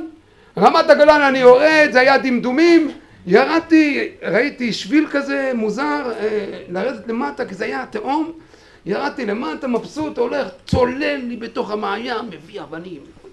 שמתי מלא על הכיס, לא יודע מה, הבאתי, אמרתי מכל הסוגים שלא יגיד לי זה לא אבנים, שמתי את הזה ועליתי כבר חושך. לא ראיתי את הדרך, זה היה קצת דמדומים, חשוך, והתחלתי ממש לראות איך עולים. אני הולך דרך שביל מסוים, ואני עולה, אני רואה סתום הדרך, אני נתלה בין שמיים וארץ. לא יכול לרדת, כי אני לא יודע איפה השביל, כי עליתי בדרך לא דרך. על, על סלעים, טיילתי, טיפסתי, לא יכולתי לרדת. פחדתי, אני נופל. צרחתי, רבי! ברוך! אז לא, אתה הבאת אותי לפה למות? וצעקתי, פתאום ראיתי שביל קטן, מוזר, לא יודע איך. והעיר לי שמה, הקדוש ברוך הוא, איזה שביל, עליתי, השתטחתי ככה על הזה וצעקתי ואני צועק להם, אהוד, אהוד, איזה שומעים? הם מטיילים להם ככה, כל הזה, אה, חתן וכלה. ואני מסכן צועק, איזה צעקות צעקתי שם, שום דבר הם לא שמעו אותי. ועד שעליתי והייתי, צ... אמרתי, תגידי, איפה הייתם? אנחנו דיברנו, אה איזה יופי, אמרתי, אני כמעט מתתי. וזה, לקחתי אותם, אבל בכל זאת חיתנתי אותם, היה חתונה מדהימה. היא נתנה לי, אתה יודע, יש להם שם אלון כזה שרק רבנים חותמים, של הרב קוק וכל הצאצאים שלו, חותמים שם על אה, אה, גיליון עצום של השושלת ואז רב אחד בא ניגש, אחד מהמשפחה, הרב, אה, הרב הגדול, אה, הרב אה, ברוך, אה, לא, שפירא, הרב שפירא, זיכרונו לברכה, זכר צדיק לברכה, והוא חתם וגם ההוא בא, אומרת לו, אומרת לו הגברת אה, אימא של שרה, לא, לא, אתה לא תחתום, לפני כולם. אומרת, אני רוצה שיורם יחתום. קיבלתי חום, מסתכל עליה ככה, מסתכל עליי מי אני, הייתי בגדים כאלה, כזה של... זה גם כן כזה, אתה יודע, של העבודה. הגעתי ככה מהר, כי קראה לי, אתה חייב לבוא. וחתמתי לה, לא הייתה לי ברירה, היא צעקה והרב ברוך, הרב שפירא אומר לי, תבוא מהר, תחתום. היא אומרת, תחתום. וראיתי שם מלא מלא רבנים, זה שושלת עצומה. שוקנים. טוב, בכל מקרה, הרב ברוך שפירא רואה דברים נפלאים. אבל הרבי ראה את ברוך שפירא, רואה כל יהודי ויהודי. אנחנו נכנסים לעידן שאנחנו צריכים לזעוק לגאולה. זה התפקיד שלנו, לבקש את הגאולה מלך מזרע בית דוד, חי וקיים, שימלוך עלינו, כי אחרת אנחנו יש לנו מלכות שכל הזמן מוסרת אותנו לאויבים. הם לא יודעים את הדרך הנכונה. אנחנו גם מוחים בתוקף על זה. יש ביום שלישי כנס מחאה, שכולם חייבים להשתתף על זה, זה דאורייתא. והנה הוא מחה, הוא בצדק. לא מקללים, בסדר, אבל מוחים בתוקף. אנחנו רוצים את הגאולה. ופה, כשהרב ברוך שפירא פה נמצא איתנו, כל יהודי הוא נמצא בעלמא דין, יותר מבחיי אז פה הוא משפיע עלינו, השפעה אחת הוא השפיע עליי, והוא גילה לי הרבה סודות על הגאולה, אני לא יכול להגיד הכל, אבל הוא אמר לי, אני מגלה לך סודות, וסיד... ואני הייתי ממש, לא יודע, ו... והוא אמר לי, אתה רגלי המבשר, ככה הוא אמר לי, ומאז רקדתי, ראיתי את משיח בן דוד, אה, משיח בן יוסף אצלי בבית, הוא צעק שמשיח בן יוסף היה אצלי, זה סיפור ארוך, יפה, יפה יפה, אני לא יכול, מפאת אה, פה, יש לי פה, אני צוחק, אני לא יכול לספר אותו, ברצינות, אני לא יכול לספר, כי יש לי פה אה, זמן קצר, זמן קצר, תיקח את זה בקלות אתה, יאללה אני חברוני, אני לא מאלה שיאללה נמרחים על הרצפה. אני צריך לספר מה שאני צריך בקצרה. כל יהודי ייקח את עצמו בידיים. אנחנו רוצים את מלך המשיח או לא? הרב ברוך שפירא הנחיל לי את זה. תקפוץ, תגיד. אנחנו רוצים את הגאולה. יאללה, תקפוץ אתה ראשון. אני מכיר אותו, כל הזמן מתווכח איתי, לא, לא, עכשיו הוא בסדר. קצת, קצת. אנחנו רוצים משיח עכשיו, now. ואנחנו רוצים את מלך המשיח שיבוא חי וקיים ואת רבי ברוך איתו רואים את כל היהודים פה נגלים נגלים נגלים נגלים חי וקיים יחי אדוננו מורנו ורבינו מלך המשיח לעולם נגלים נגלים זה הסיסמה שלי בכל מקום כולם מכירים את הנגלים נגלים נגלים אז יהיה אגב הרב ששון הוא מופיע בכל העולם כולו עם ספרים על הגאולה שאין לזה אח ורע הוא מסביר בדיוק את הגאולה, מי זה מלך המשיח ומה זה, אני רוצה להגיד לכם שפה נפלתם על יהודי מורם מעל שאין אין אדם כזה בעולם זה לא סתם בא מהשואה לעשות שואה על הגויים אבל לעשות העלאה הילאה להפוך את השואה לאש של ו"ה שהעניין הזה יתהפך לי"ק בעזרת השם בקרוב ממש ביום ההוא יהיה השם אחד ושמו אחד יאללה, יאללה, יאללה. עכשיו תגיד לי, רק תגיד לי שאני מקיים בך, רק תגיד לי שאני לא נזהר בך בבחינת לא תחסום שור בבישו, רק תגיד שלא. יאללה. יאללה, כן. הרב יורם זה גם דוגמה לכך שהרב טיפל בשתי האונות שלו. טיפול כתקיות. רק מה, אני אף פעם לא מבין מה שהוא אומר, תמיד הוא אומר על סודות שגילו לו והוא לא רוצה לגלות. אתה יודע מה אתה מזכיר לי? יורם, יורם, אתה במחילה מכבודך, הרב יורם, אתה מזכיר לי פעם בא אחד איזה יהודי צדיק, בא לבבא סאלי, אמר לו בבא סאלי סידנה בבא סאלי, אתה תערף, אתה יודע? אני אגיד לך את האמת, אני לא סיפרתי לאף אחד, אבל אני אגיד לך את האמת. בא אצלי אליהו, ככה אמר לבבא סאלי ככה, בלי להתבייש. אמר לו אליהו הנביא כאן עדי ממש היה אצלי, התגלה. עכשיו הוא משוכנע שרבי ישראל בחצר מה יעשה? ינשק לו את הראש, יגיד לו סחטן, יגיד לו איזה מילה טובה, יתפוס רצינות. זה התופעה הטבעית, התגובה הטבעית הכי טובה שיכולה להיות. מה צדיק יגיד לו באותו רגע? רבי ישראל אבוחצירא תופס את כוס המח, היה מתחיל לצחוק. עכשיו היהודי הזה אומר, עכשיו אמרתי לו דבר כל כך גדול, זה התגובה, הוא צוחק, ולמה, מה, מה הוא צוחק? עוד פעם ממשיך לצחוק אבל צוחק, צוחק. היהודי הזה כבר נעלב, הוא אומר, עכשיו עושה ממני צחוק, מה קרה, למה הוא צוחק? אמר לו, כבוד הרב, אני אמרתי משהו לא בסדר? דיברתי על יונה הנביא, על מה דיברתי? אמרתי איזה בדיחה, למה כבודו צוחק? אמר, אגיד לך את האמת, אף אחד לא שומע. קבלה בידינו מאבות, שכשמישהו מתגלה אליהם יהודי הוא לא מספר לאף אחד.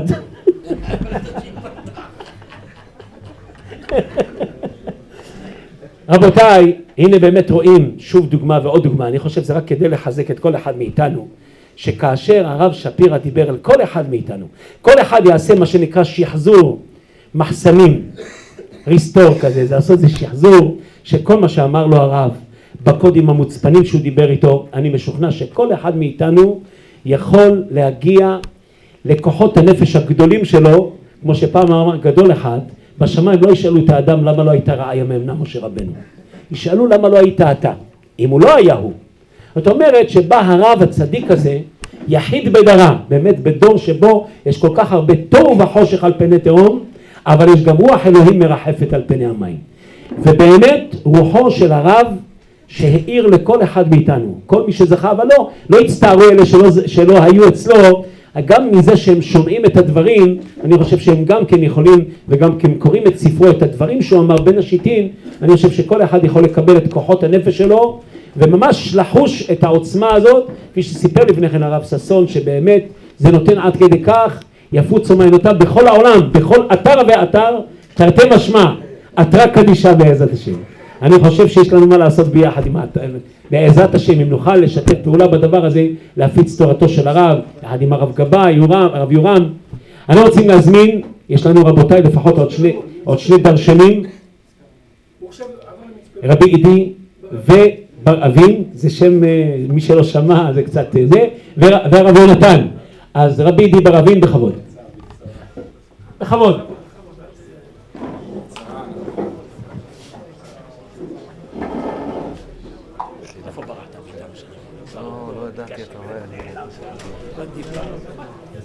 ערב טוב לכל הקהל הקדוש, ברשות הרבנים, הרב גבאי, מור אביב, הרב אלנקווה וכל הציבור הקדוש, כל הרבנים הקדושים, כל אחד לפי כוחו ומעלתו, שמי אנחנו שיודעים. מי יושב פה זה רק בורא עולם יודע. אה, כמה מילים על הרב ברוך, ממש בקצרה. אה, אני הגעתי לרב ברוך, זכר צדיק וקדוש לברכה, בעקבות הרצון שלנו לעבור, הייתה לנו איזושהי הווה אמינא לעבור ל... לישיבה התיכונית כרם, כרם בישיבה התיכונית במצפה רמון. הרמתי אליו טלפון, אמרו לי שהוא יודע, הוא מבין בדברים האלה והוא מכיר גם את הרב אביחיל ושהוא הקים את הישיבה התיכונית שם, אז הוא אמר לי, אמרו לי תרים טלפון, תראה מה... התקשרתי לתומי, כן, אני חייב להגיד, כי זה היה שיחת טלפון קצת uh, מהממת. הדבר הראשון שהוא אמר, הוא אמר, המשפט הראשון שהוא אמר לי, הגעתי לעולם הזה בשביל נשמות כמו שלך. זה המשפט שהוא הראשון. טוב, התחלנו עם נשמות כמו שלך, אנחנו לא מכירים, לא נפגשנו. קצת נראה לי קצת מוזר, אבל uh, המשכנו לדבר, ואז קבענו פגישה עם אשתי, אני ממש מספר בקיצור. וכשהגענו לשם בסך הכל רצינו לשאול אם לעבור או לא לעבור. אבל uh, הוא ישב, התחיל לתפוס לי את היד, פרקי האצבעות כמו שתיארו פה בהערכה ואני לא, לא נאריך והסתכל על כל הזוויות והסביר שהוא מסתכל בעין השלישית. הוא רואה פרופילים, הוא לא כל כך רואה טוב בעיניים אבל הוא רואה את, ה, הוא רואה את ההילה של האדם ואת חלקי ההילה שלה. אדם, uh, והוא רואה לעומק, טוב לא הבנתי מה הוא רוצה, אני בסך הכל רוצה לדעת, לעבור או לא לעבור, תגיד לי הרב, אני... אז, ואז הוא התחיל עם השמות. לאשתי, הוא ישר אמר, את שונאת את השם שלך, זה לא השם שלך. וזה דברים שאנחנו ידענו, אפשר לספר לכם, היא כבר החליפה אז. ידענו שכל הזמן היא הייתה אומרת לי, אני לא אוהבת את השם הזה, לא יודע, לא יודעת, לא אוהבת את השם, זה לא נראה לי השם שלי, זה היה לאשתי. ואז הוא התחיל, התחילה לדפדף, הוא אמר לה, תדפדפי בתהילים, ואז היו קוראים לה איריס, אז הוא אמר לה, לא, לא, לא, זה שם לא טוב בשבילך, והיא דפדפה בתהילים, ואז היא הגיעה למנצח לגיתית, היא מספרת את זה, היא סיפרה לי את זה תוך כדי, ואז הוא אומר לה, כן, כן, גיתית. הוא כאילו קורא איתה, למרות שהוא בכלל לא ראה מה שהיא רואה. אז הוא אמר לה, גיתית, כן, זה השם שלך.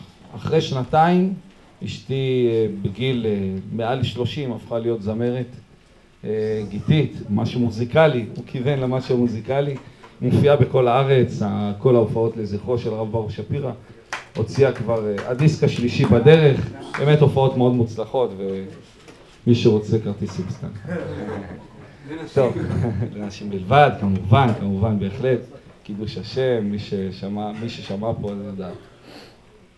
עכשיו, טוב, גמר, גמר עם אשתי, עכשיו הוא פנה אליי, אתה צריך להיות אידי בר אבין. הרב,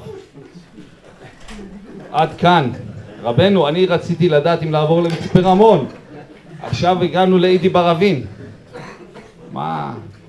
טוב, ממש בקיצור אני מספר לכם את זה. הוא בכלל, כשנכנסתי לדלת, הוא יושב עם אנשים, ואז הוא הצביע.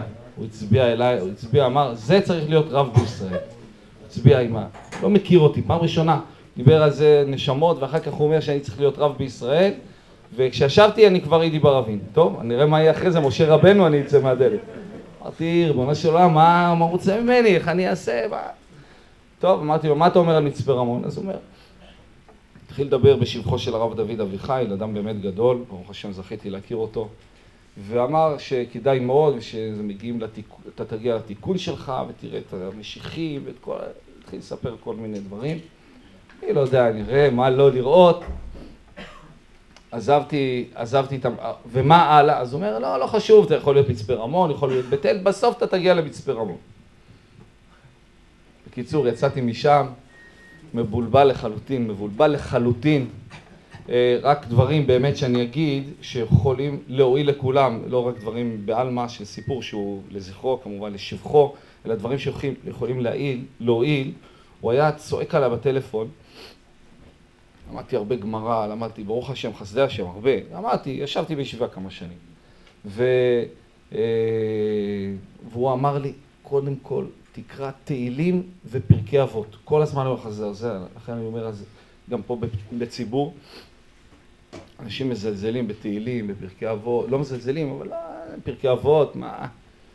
זה, אבל זה לא נכון, זה דברים מאוד מאוד גדולים, רצוי אפילו ללמוד את זה בעל פה אם אפשר. לשבת ולשנן, לשנן פרקי אבות, זה דברים יסודיים מאוד והוראות מאוד מאוד מאוד חשובות, מאוד מאוד יסודיות שיכולות להועיל לכולנו ותהילים של כל יום, מי שיכול להגיד, זה, הוא היה מאוד, הוא היה צועק עליי בעניין הזה הרבה הרבה. הוא אומר שזה מביא לקדושה. כל הזמן הוא אמר, זה יביא, זה יביא אותך לקדושה, זה יביא אותך לקדושה. תהילים, תהילים, תקרא תהילים, תקרא תהילים, פרקי אבות. כל הזמן הוא חזר לי את זה בטלפון. בקיצור, אה, יצאנו משם.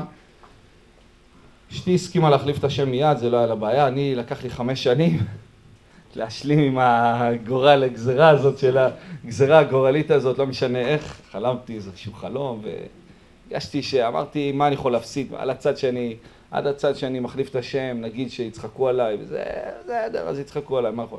הצד שאני באמת אגיע לאיזה משהו מעניין יותר, יגיע לייעוד שלי, אז, אה, אז אולי, אולי זה כדאי, ואז באמת ככה עשיתי, החלפתי את השם, ואני יכול, להגיד לכם היום שלא יכול לחשוב על שם אחר אפילו, לא, לא מוכן לשמוע, אפילו שיצחקו, שירקדו, זה, זה, זהו, זה שלי ואף אחד לא ייקח לי את זה תמורת מיליונים, אני לא מוכן להיפרד מזה.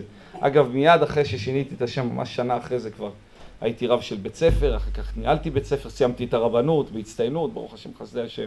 ו, וממש אחרי זה, זה לא היה, הייתי כבר בן 35, זה לא היה ברצף הרגיל של הדברים, והרגשתי שבאמת הדברים, לא יודע, זה שלי, לא יודע איך להסביר, לא יודע למה, אבל ככה זה, אני מרגיש טוב עם השם הזה ולא, אי אפשר, זה דברים שאי אפשר להסביר, צריך לחוות אותם. לסיכום אני רק אגיד שבשנה האחרונה אנחנו הגענו למצפה רמון, כמו שהרב אמר, בחסדי השם יתברך, אה, עשינו את ה... סגרנו את המעגל, הגע, הגענו למצפה רמון, כמו שהוא אמר, הוא אמר אתה תגיע למצפה רמון ולא יודע איך זה יתגלגל מפה ומשם, לעבוד עם הרב אביחיל בחסדי השם יתברך ו, באמת, אה, הסיפור של הרב אביחיל שם בכלל, להפריח את מצפה רמון. אגב, אני מאוד ממליץ לכולם לבקר במקום הנפלא, זה מקום יפהפה.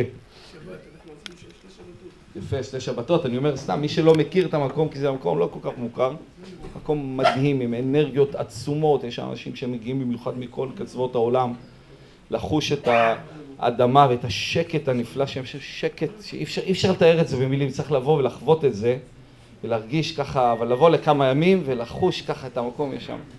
כל הבתי מלון שם אגב מפוצצים כמעט כל השנה, ממש מקום אה, אטרקטיבי ביותר. אז אה, הרב אביחיל שהגיע לשם, היה שם שממה רוחנית מוחלטת, חוץ מהרב ברוך שהיה שם כלום. הוא הגיע גם בעקבות אה, נבואה של הרב שפירא, הוא אמר לו, תשמע, אתה צריך ללכת ולהקים שם אה, קריה חינוכית, ותאמינו לי שאני האמת לא האמנתי שהוא יצליח לעשות את זה. לא הבנתי, לא, הכרתי את הרב אביחיל, הכרתי את המקום, קצת עיירת פיתוח נידחת כזאת. מה אפשר לעשות במקום כזה נידח?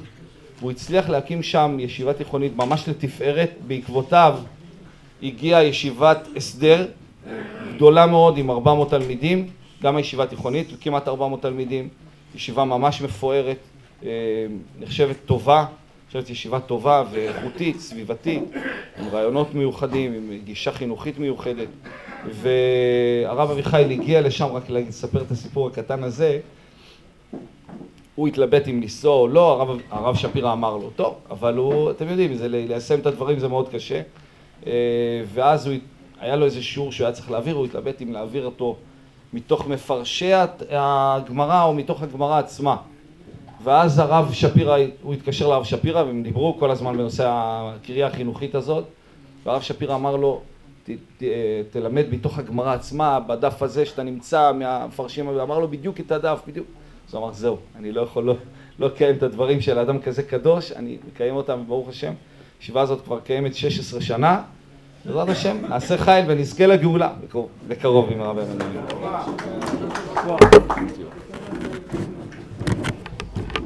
יישר כוח, רבי עידי. רבותיי, אני רוצה להזכיר שני דברים לפני שאנחנו עוברים לעוד דבר תורה. כן, עלייה לציון מתי? מחר בתשע וחצי מסנהדריה. צומת בר אילן, צומת בר אילן לכיוון רמת אשכול. תשע וחצי, כל מי שיכול להגיע עם רכב, יבורך. דבר נוסף, הזכיר, הזכירו פה את מצפה רמון, רבי ידי הזכיר את מצפה רמון, רבותיי אנחנו עשינו כבר פעמיים שבת מאוד מרגשת, אלא שבפעם האחרונה היה מיעוט של משתתפים והדבר הקשה מאוד מאוד על הסדר ובפרט על העניין הזה של הקטרינג שלא יכולנו להזמין קטרינג ואני חושב שכדאי לחדש את זה, הייתה הפסקה שנה שעברה, רבי יורם כל הזמן מזכיר את זה. מה עם השבת? ובצדק, זאת השבת ממש מרוממת, מאוד מרגשת, אז בבקשה מי שרוצה, שיבוא וירשום את עצמו, יאמר, ואנחנו ניתן פרטים יותר מאוחר, אבל קודם כל כעס כמה ראשונים. הרב יונתן, בכבוד. גם כן מהתלמידים של הרב, שהוציא ספר בעקבות דברי הרב, אולי הוא הספיק להוציא עוד ספר מאז, אני לא יודע. הוא יספר לנו בכבוד.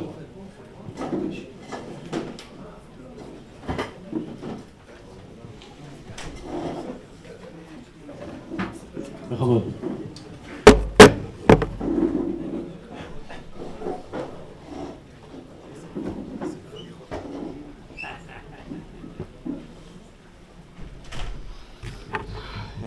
ערב טוב, שלום. קודם כל יישר כוח למארגנים, באמת אה, ברכת השם עליכם. אה, אין ספק שהמעשה אתם, שאתם עושים זה מעשה גדול ומעשה דגול, שזכיתם גם בחיי הרב וגם בחיים השניים של הרב להמשיך את המפגש הזה ולהפיץ את האור הגדול של הרב. שבת שבוע קראנו בפרשת שבוע שיוסף מצווה את עבדיו ואת הרופאים לחנות את יעקב אביו ונשאלת השאלה, מוריי ורבותיי, איך, איך, איך ייתכן הדבר? יעקב אבינו, אנחנו יודעים לא תלין נבלתו עד בוקר את ציווי דאורייתא איך יכול להיות שיוסף הצדיק מצווה על עבדיו הרופאים, לכאורה המצרים, לחנות את אביו? בואו נסביר מה זה חניתה, כולנו יודעים. הזוהר הקדוש מסביר שדרך הטבור מכניסים אה, כל מיני חומרים, אבל החניתה המצרית הפשוטה היא שלוקחים את הקישקס, את הקרביים של אה, האדם, את החלקים הפנימיים שלו, עושים אותו בתוך פרופוליס, בתוך דבש, בתוך כל מיני דברים, וככה משמרים אותו. מישהו פה בקהל יכול להעלות על דעתו שמישהו יכול בכלל לנגוע ביעקב אבינו? יש דבר כזה שיבוא אה, דוקטור אה, אחמד טיבי, דוקטור אה, שם רשעים ירכב, יבוא איזה דוקטור אנואר הסעדת, יחתוך את יעקב אבינו, הרגל השלישית של המרכבה, ולא רק זה, גם לא קברו אותו באותו יום, יכלו לקחת את נפתלי, נפתלי יכל לקחת את אבא שלו על הכתפיים, או שעושים איזה מסע כומתה כל האחים, יש מספיק צאצאים זכרים, רצים למערת המכפלה, קוברים אותו וזהו, לא 40 יום ועוד 70 יום, ואחרי זה לוקחים אותו לעבר הירדן המזרחי, וחוזרים, ועוד גורן האטד, ועוד אבל הגדול, וחוזרים לארץ ישראל. מה זה הסיפור הזה? מי יכול לנגוע ביעקב אבינו? ויותר מזה, הגמרא אומרת, ב, אם אני לא טועה, במסכת תלמיד דו עמוד א', דו עמוד ב', שרבי יוחנן אומר שיעקב אבינו לא מת. ושואלת שם הגמרא וחינם חנתוך חנתיה וסבדו סבדנה, איך יכול דבר כזה לא מת? לא מת. מה פירוש לא מת? ועוד אנחנו רואים עוד אחרי זה גם כן רואים מדרש שבאו לקבור את יעקב אבינו, אז הסיפור המפורסם עם חושים בן דן, שנתן מכה לעשו בראש והעיניים שלו ניטרו, וכתוב שיעקב אבינו פתח את עיניו, ואמר את הפסוק ישמח צדיק כחזר נקם, פעמיו ירחץ בדם הרשע, אז מה פירוש פקח. הרי חנתו אותו, לא? שמו אותו בתוך טרפנטין, נפטלין, דבש, כל... איך יכול הדבר הזה? כתוב שצדיקים במיתתם קרויים חיים. לא יכול להיות ש, אה, שהדברים כל כך פשוטים ואין טעם כרגע להעריך. כדי לפתור את כל הבעיות האלה צריך להיכנס וללמוד את התורה של הרב ולהפיץ אותה. התורה של הרב הייתה תורת הדילוגים. אל תקרא דגלו על היאהבה, אלא דילוגו על היאהבה. כדי להבין את המערכת של הדילוגים, חייבים במהלך אה, חיים שלמים אה, להכיר מכלול שלם של חוכמות. ודאי ודאי פרדס ופרדס דה פרדס ואת כל החוכמות וגם חוכמות חיצוניות כדי להחזיר מתוך הטומאה את הקדושה. אבל הלימוד הוא בלימוד של תורת הדילוגים. שאני אומר מושג מסוים, המושג הזה בסוד רצו ושוב חוזר ומתפוצץ להמון המון חלקים. כשהמושג הזה מתפוצץ והוא הולך למקום מסוים זה בדיוק שיטה של הרב. אתה שואל אותו שאלה, הוא הולך איתך שלוש ארבע שעות למקום מסוים והוא חוזר. זה נקרא רצו ושוב. והוא יכול להמשיך לדבר איתך ככה גם כן עשרים שנה ברצף אין לו בעיה כי זה תורה ודרך זה להקיף את הכל מי שישב ולמד באמת אה, אה, לאורך זמן עם הרב יכל לדעת שהשולחן היה מלא ספרים אתה מתחיל מספר קטן והוא רוצה להביא את הספר הוא תביא את הספר הזה וזה, וזה, וזה, וזה מפות והכל הכל השולחן זה שולחן מלא ברוך השם מה פירוש יעקב אינו לא מת? הרב בוודאי שואל דבר כזה מה פירוש לא מת? תגיד שהוא חי אומרים דוד המלך חי וקיים. מה זה לא מת? תגיד שהוא חי מה זה לא מת? אז אני עוד פעם, לא, לא באתי כאן הערב לענות תשובות, אני רק באתי להגיד שפעם אחת ישבנו ולמדנו, שאלתי אותו, בדיוק דיבר על העניין הזה של המהלך של, ה, של הדילוגים שלו בתוך ארץ ישראל והמסעות שלו, והסוגיה שקשורה לעניין, ושאלתי אותו, הרב הוא אברהם אבינו? אז הוא אמר לי, ולמה לא ישראל? ו, וזה בדיוק העניין של הקישור בין פרשת ויחי, בין פרשת ולשמות בני ישראל. רבותיי, תסתכלו פה על התמונה מאחורה, אתם רואים? זה ישראל אבינו. אני שמעתי בשם מישהו ששמע שהרב מרדכי אליהו אמר בהלוויה שלו, שזה נשמת ישראל אבינו. ושהוא אומר שהוא גדול הדור ושהדור תלוי בו, הכוונה שהוא ישראל אבינו, זה ישראל סבא, תסתכלו כאן מאחורה, תראו, פשוט לא מסובך. הכוונה של התורה של ישראל אבינו, של ישראל סבא, היא מגיעה מהחלק העליון של הבינה, היא כבר לא מגיעה מזין תחתונות, היא מגיעה מישסות, היא מגיעה בכלל מלמעלה. וכדי להגיע לרמה של תורת הדילוגים חייבים להקיף את מכלול, החוכ... מכלול החוכמות. אי אפשר להסתפק אך ורק באוהלה של תורה ספציפית ש... של קדושה אדירה של רק הלכה או רק אגדה. פה צריך להיות כמו דג במים ולשחות בכל החוכמות ולא לוותר על האסטרופיזיקה ולא לוותר על פסיכולוגיה ולא לוותר על פיזיולוגיה של הצומח, לא לוותר על כלום. ולזרום עם המציאות בלי לוותר על שום דבר, וכמובן מי שמכיר את האצבעות של הרב, את הידיים שלו, אתם מדברים פה על פטישים, אני פעם אחת הבאתי, הבאתי לו איחור של צמח חמור, איזה הרב, הרב פליקס, זיכרונו לברכה, אני קורא לו רב, פרופסור, הביאו בדרך לא דרך מאיזה ארץ אה, מוסלמית אה, של צמח חמור ומגדלים אותו היום באיזשהו מקום סודי בארץ ואני זכיתי לדעת איפה זה נמצא והבאתי לו את השני איחורים של, של הצמח הזה הוא, הוא אומר, הוא כבר במדרגות, הוא אומר, אני כבר מריח אותך, אני כבר שמה למעלה, אני, הוא, הוא כבר מריח את, את הצמח, ושבט, וחתיכת, חתיכת ענף קטן, הוא, הוא נשם אותו, הוא עצם את העיניים, גן עדן היה בשבילו, מה אני בא להגיד לכם? זה לא, זה, זה לא לחינם שיש, הוא קורא לזה מפגש של נפשות, מפגש של שמות, זה לא לחינם. המטרה של התכנסות פה זה שכל שנה מחדש אנחנו נתפעם ואנחנו אה, אה, נחרוש את הרב במשך כל יום ויום במהלך של החיים שלנו על מנת באמת לחבור אל תורת הדילוגים, אל העניין הזה של הלימוד מעבר ללימוד של השטאנס הרגיל ש, אה, של לימוד של דף אחרי דף. הדור, הדור האחרון של 50 שנים, 60 שנים האחרונות, אנחנו רואים שהחינוך הממלכתי דתי קרס, ישיבות בני עקיבא קורסות, למה? כי המזון שהדור הזה צריך עכשיו זה מזון של תורת הדילוגים. הילד צריך לחייך, אתה צריך לתת לו להשאיר אותו היום, ואיך רואים את הדבר הזה? היום אתה במחשב עושה דאבל קליק, אתה רואה בזימבבואה איך כושי עובר את החוב, זה לא היה קיים בדור הקודם. מה המשמעות של זה? שהדעת יורדת לעולם, הכלים של הילדים הם כלים שונים משל ההורים. לא תיתן לילד את המזון שהוא צריך, את הסוכר ואת המלח, הוא יבעט בך. אני יודע את זה, אנחנו בעצמנו בעטנו. שאלנו את, את, את, את הרבים שלנו בישיבות שאלות מה זה אלוהים וכולי וכולי ולא עלינו תשובות ואמרו לו תשמע תמשיך הלאה תמשיך לקרוא דף מראה אבל התורה של הדילוגים של הרב שהוא מביא אותה זאת התורה שצריכה ל, ל, ל, כמו שהרב עשה לכל אחד ואחד איתנו לתקן את הכלים שלו על מנת להכין את העניין ושל ושכנתי בתוכם. העניין הזה של תיקון הכלים ותיקון פגם הראשון והבסיסי של חטא הדם הראשון פגם הברית הוא דבר חשוב. ומי שבאמת רוצה ללכת לראש של הרב צריך להבין שכדי, ואני אומר את זה כמה שנים, אי אפשר להיכנס להיכל של מלך בלבוש בגדים לא כל כך נקיים. אי אפשר, והרב דיבר על זה מיליארד פעם על עניין של התיקון השמיני, ואנחנו בדיוק כמו שאני השנה זה שנה, שנת שמיטה, נדבר על זה כל שנה, אי אפשר להיכנס, ומי שייכנס, גם כן הרב הזהיר על זה, ולא רק הרב, גם הרבה גדולים אחרים הזהירו, לא להיכנס להיכל של מלך בלבוש של בגדים נקיים.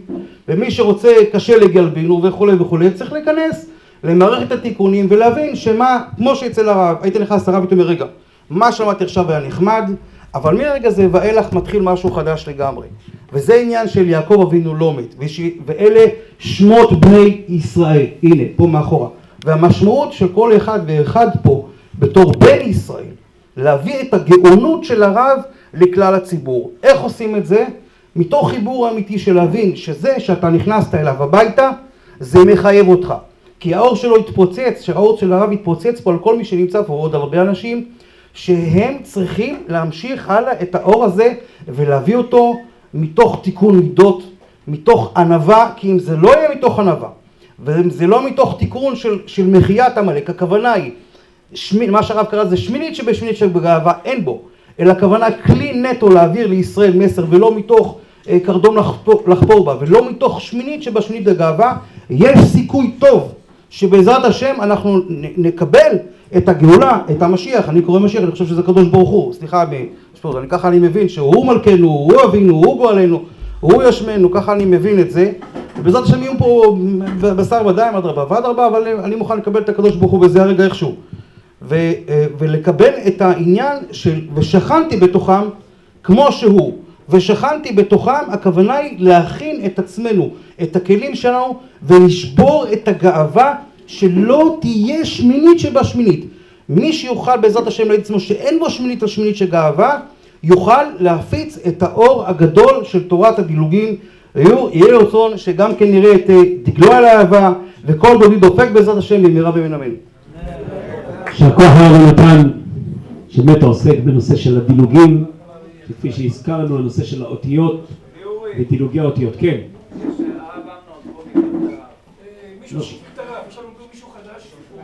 אז בבקשה תביא אותו. יקום וישמיע דברו. בכבוד נשמע עוד דיבור עוד קשר חשוב עם הרב בכבוד.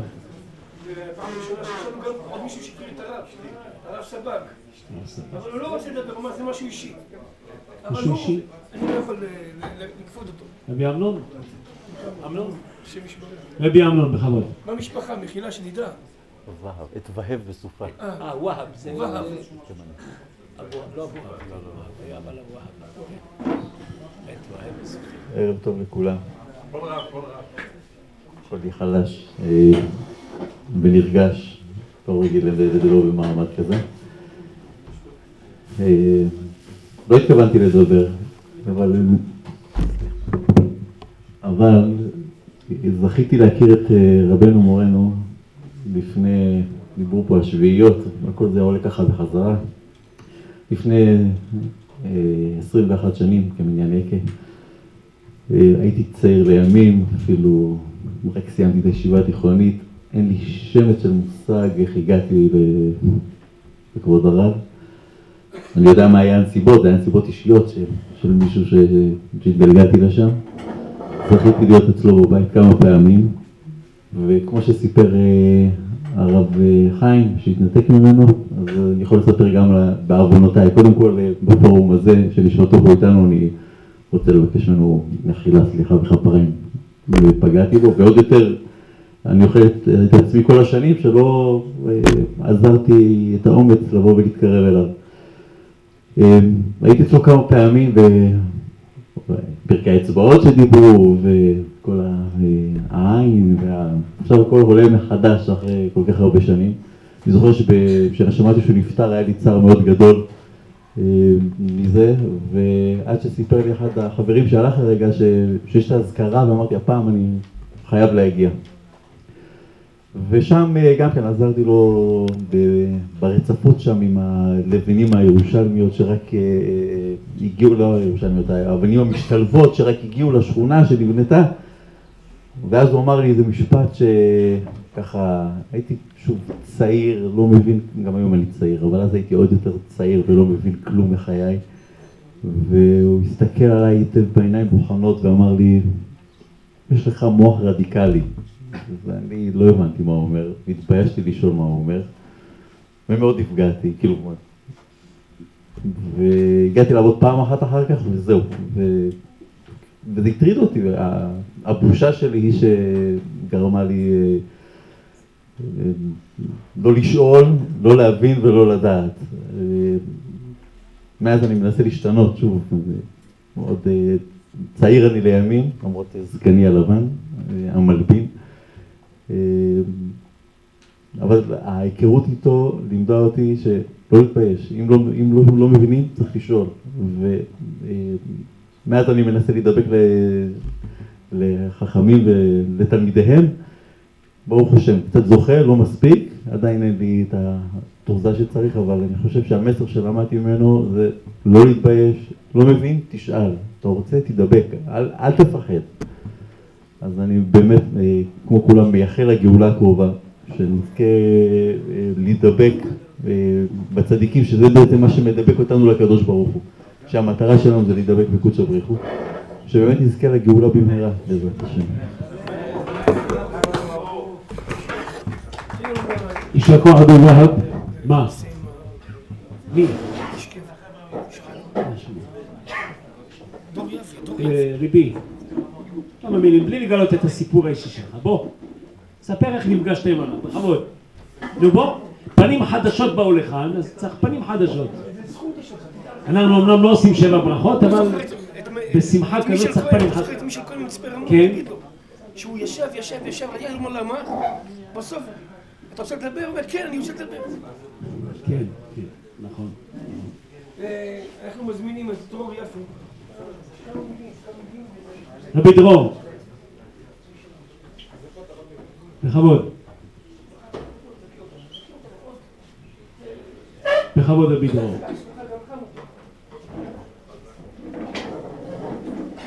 כל מי שרוצה לדבר, שיגיד שהוא רוצה לדבר, מיקרופון בידיים שלו.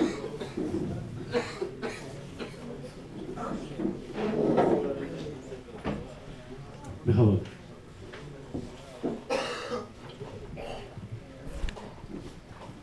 ערב טוב. אה, אני זכיתי להגיע לרב אה, שפירא בזכות אה, עדי. כן. כן. בזכות רדי, גיסי. כן. שירתנו יחד ב... וזה, אמרו לי, תשמע, יש אה, צדיק בזה, צריכים להגיע אליו. צריך... ל- לא, במעלה אדומים. ואני לא ידעתי מה צדיק, לא צדיק, אמר לי, זה צריכים לראות מישהו, הולכים ורואים. אתה מגיע אליו, אחרי צהריים, ואתה מוצא את עצמך ב-11-12 בלילה, עוד מדבר, שומע. ואחרי שאתה מגיע פעם אחת, אתה נתפס. זה כמו... אי אפשר להסביר את זה. זה... אתה נקשר אליו, זה כמו שהוא אמר משפט, מי שזוכה להגיע אליך, אליי, יש לו זכות אבות. זה כאילו לא... אין לך...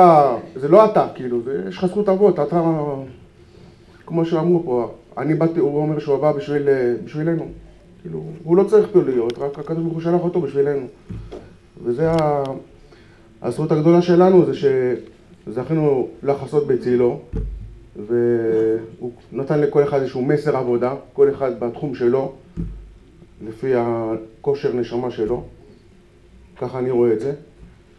אם uh, הגדיר לו איזה שליחות, שאו שהוא הבין אותה באותו רגע, או שהוא לקח לו שנה, שנתיים, עשר, עשרים שנה לעכל אותה, ובדרך החיים שלו הוא מממש אותה. ועצם העבודה שלנו, כל אחד פה, זה איזשהו ניצוץ, איזשהו ניצוץ של, שאנחנו מדליקים את זה, והוא מרכז את כל האש הזאת יחד, ועושה איתה מה שצדיק אמור לעשות איתה. לנו אין את הכוחות לבד, בשביל אנחנו תחתיו. ככה אני מרגיש את זה.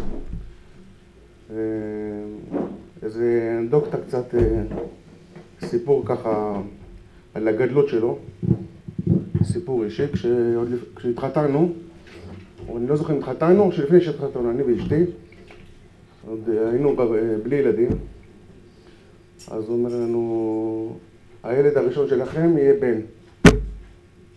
והנה הוא כאן, הגדול, הבכור, והוא אמר לנו, תדעו לכם שכשהוא ייוולד, מאחורה בעורף שלו, יהיה לו כתם בשיער בצבע, כתם בהיר, יותר מהשיער שלו. והכתם הזה זה חוט של חסד שיימשך עליו. כך הוא הגדיר את זה. והכתם הזה עד עכשיו שם. זאת אומרת, לא משנה שיער ארוך, שיער קצר, יש השערות שמה בצבע אחר. וזה עדות, דיברתם על נבואה, אני סוגר את המעגל עכשיו, של עוד לפני שבכלל יש, יש עובר, יש ילד, יש זה, וכבר הוא רואה את ה... על הקטע של ה... הגדרנו בהתחלת הכנס הזה כביכול, את הנושא של התמקדות בנבואה, אז זה סגירת מעגל איזשהו. אתה רואה את זה מול העיניים, התגשמות. וזהו, סיפורים לא חסר בלי סוף, אבל נסתפק בזה הפעם. אשרינו ומה טוב חלקנו, שזכינו באמת להיכנס אליו, לחסות בצילו, שזכותו תגן עלינו ועל כל עם ישראל, ושבאמת נזכה לגאולה שלמה במהרה מימינו, אמן. יישר כוח רבי, אדם נוסף שגם כן היה קשור, הוא ומשפחתו, לרב, רבי דן, הרב דן מורנו בכבוד. לא, לא איש דברים אנוכי, לא דברי תורה, אבל באמת אני שם לב לנקודה מחודשת שיש אה, הפעם, אה, כמו שדיבר לפניי אה, רבי והב, זה, ה, זה ההודעה. יש לפעמים שמתביישים, אחד הדברים שניתקו אותנו מצדיקים כאלו, שלפעמים מנתקים, זה מה שכתוב בפרשה, שהתחילו להשתעבד משנפטרו האבות, השבטים. למה? כי היו מוכיחים אותם. התוכחה וקבלת התוכחה היא שבעצם שמרה את עם ישראל, וברגע שהפסיקו לקבל את התוכחה מהשבטים, שבט זה הכנו בשבט, כן? אז באמת התחילו ליפול לגלות. ובאמת אחד הדברים שמנתקים אותנו לקבל, להתחבר לכאלה צדיקים זה האמת שיש להם, פשוט. צדיקים הם מדברים מצד האמת, ואחד החידושים שאני רואה שאנשים באים ומתוודים, זאת אומרת אנשים שהתנתקו והתחברו, וזה באמת יהודה אתה יודוך אחיך. לפעמים יש את העניין של ההודעה שלפעמים קשה לקבל אותו. הרב היה אומר דברים שהיו באמת מפחידים, זאת אומרת הוא היה אומר את האמת וכל אחד יודע את הדבר הכי מפחיד, ש... כשיוסף מתגלה לאחים, הם, הם, הם, הוא אומר להם את האמת, אני יוסף אחיכם, כולם ראו את המציאות פתאום, וזהו יום הדין. מראים לבן אדם את המציאות שלו, זה הדבר הכי קשה. אז אה, זה באמת אה, אחד הדברים, ה... סתם ככה, כל, כל אחד מספר את האנקדוטה שלו, אז אה, אני הייתי בחור מאוד צעיר.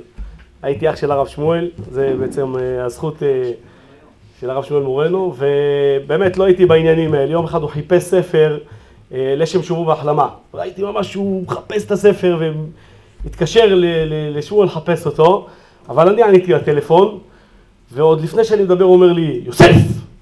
עכשיו אני, קראו לי דן, כן, דיברו פה על שמות, קראו לי דן, זה היה השם שלי, אבל בברית קראו לי יוסף, זאת אומרת קראו לי יוסף דן, אבל ההורים שלי החליטו שקוראים לי דן. אחרי זה, אני בכלל ידעתי את כל זה, אחרי זה הרב ניר בן ארצי אמר לי את זה בצורה פשוטה, שקראו לך פעם יוסף. ואני גם לא הבנתי, אחרי כמה שנים התברר לי שבאמת בברית קראו לי יוסף. אבל הרב ברוך שפירא, עוד לפני שדיברתי בכלל בטלפון, אומר לי יוסף! נבהלתי, לא הבנתי מי מדבר. והוא אומר לי, דבר, דבר, אני מתאפס עליך. התחלתי לדבר, הוא אומר לי, תמשיך. אחרי זה הוא הגיע לאיזה איפוס, ואז הוא אומר לי, התחיל להגיד לי דברים, ביום רביעי תגיע, יהיה לך רעיון, וזה, התחיל להגיד לי דברים. סגרתי את הטלפון, שכחתי הכל, מרוב פחד. כאילו, באמת, בטלפון הוא היה מפגיז, לא היה רואה את הבן אדם, לא היה מרחם, היה אומר דברים, וממש פחדתי, סגרתי את הטלפון ולא הבנתי כלום בדברים האלה, אז אמרתי, אולי זה היה חלום, לא יודע מה זה היה. ובאמת זכיתי, הרב ברוך שפירא, הגדולה, זה לא רק הדיבורים, ממש מי שחש, ראה שהוא כל כולו, זה אחד הדברים שבחלום, יום אחד ראיתי אותו, והייתי בתקופה בעבודה לא פשוטה, ורק ראיתי את המבט שלו ותנועה שהוא עשה לי ביד, אחרי שהוא נפטר.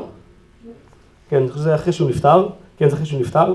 ראיתי אותו, גם את הרב נחמני, לא, לא בשביל הזכות של החלום, כן, ביחד. אחד מאחורי השני, הרב נחמני היה מקדימה והוא היה מאחוריו, אבל המדהים היה שלא דיבר לא כלום. איך שהוא הסתכל, איך שהוא עשה את התנועה, הבנתי הכל. לא היה צריך דיבורים, לא כלום. זאת אומרת, הצדיקים האלה היו חיים, וכל תנועה שלהם הייתה ברורה, לא צריך דיבורים. זה זכותו תגן עלינו. אמן. יישר כוח, יישר כוח, באמת יישר כוח. רבותיי, יש עוד מישהו שרוצה לספר איזה חוויה, עוד איזה פנים חדשות? רבותיי, מחר בשעה תשע וחצי. אני שוב מזכיר, מחר בתשע וחצי. מצומת סנהדריה. אז... מאוד. בשמחה רבה. אני רוצה להגיד לכם גם כן עוד דבר קצר, באמת הוא הזכיר את הנושא של לחפש ספרים. אני, מאז ההיכרות שלי עם הרב שפירא, ברוך השם שזכיתי להכיר אותו וללמוד ממנו קצת כמה מעט שבמעט, חבל שלא יותר, אבל טוב, מה שאפשר. בכל אופן, מאז התקופה התחלתי ממש לנבור הרבה הרבה מאוד, לחפש צירופים, אה, ספרים שקשורים לצירופי האותיות. וממש לוקח מפה, לוקח משם, כמה שאפשר יותר לרכוש ספרים בסוג, בסגנון בפרט, שמה סיפרתי לכם בספר המלכות, אז הייתי נצרך לזה מאוד. בכל אופן, אספתי אוסף מאוד גדול, רכשתי ספרים שקשורים כל מה שיכול היה לצאת על נושא הזה של צירופי אותיות. אחד הספרים שהיו חסרים לי נקרא מאירת עיניים, של רבי יצחק דנין עכו, תלמידו של הרמב"ם. וזה ספר חשוב, ראיתי אותו אצלנו בבית המדרש, אבל אין לי אותו בבית, והיה מאוד חשוב שיהיה לי אותו. חיפשתי אותו פה בארץ, הלכתי להוצאה לאור, מאיפה שלא הלכתי. יש מחסני ספרים בבני ברק, בירושלים, שום מקום, אמרו לי, תדע לך הספר הזה, אזל, אין.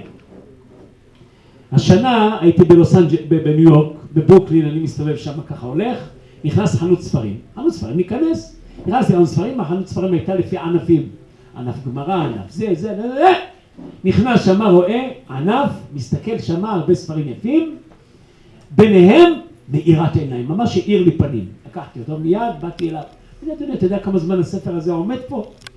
גם לא מכירים אותו, גם עולה 25 דולר, אף אחד לא רוצה לקנות אותו. אמרתי, כנראה חיכה לי הספר הזה פה. לקחתי את הספר הזה. רואים עכשיו, ממש ככה, אדם צריך לגלות למקום רחוק כדי להשיג משהו מהסוג הזה. אין ספק שהזכות של הרב עומדת לנו ותעמוד לנו, וכמו שהיה מליץ יושר בחייו על עם ישראל, על תורת ישראל, על כבוד השם יתברך, על ארץ ישראל, ככה על ירושלים, כמה אמר לירושלים, יש אחד שהוא אמר לו, אני שולח אותך למצפה רמון, הייתה לי בזמן התלבטות לאן ללכת, אמר אל תתרחק מירושלים. כל אחד שלח אותו כנראה למקום שהוא קשור לשבט שלו, לא יודע אם זה ככה בדיוק, אבל כנראה שהוא ידע מה שהוא אומר.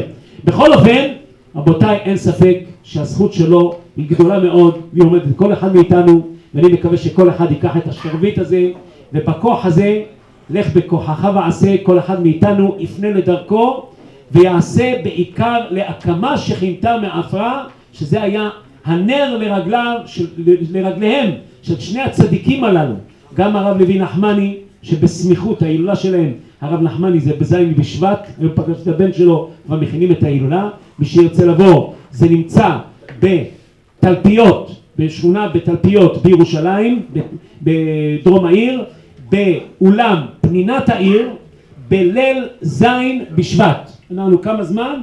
יש לנו בסך הכל שבועיים, נכון? או קצת יותר. בכל אופן, שלושה שבועות. ממש ככה בסמיכות, והם היו מאוד מאוד קשורים זה לזה. הרב אה, גבאי גם סיפר על זה כמה פעמים, הקשר ביניהם, ובאמת שני צדיקים שכל הזמן היו נאנחים. אני לא שוכח את ההנחה של הרב נחמני הנאנח, שם את ידו על ירחו, נאנח הנחה גדולה, אומר אתם לא יודעים.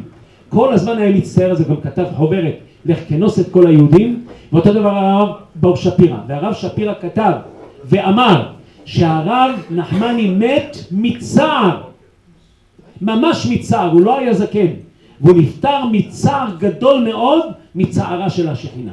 אז אני בטוח שכל אחד מאיתנו יעשה את ההשתדלות שלו, מה שהוא יכול לעשות, לקרב יהודים ולהקים שכינתה מהפרעה. זכות הרב תעמוד לנו, אמן כן יהי רצון. יישר כוח לכם. הרב גבאי, סיום. הוא פתח והוא גם יסיים בוודאי, בכבוד. ברשות קהל הקדוש, אה, אנחנו ברוך השם שמחים להודות לקדוש ברוך הוא שעוזר לנו ומסייע לנו לעשות את ההילולה הזאת בשמחה ובטוב לבב.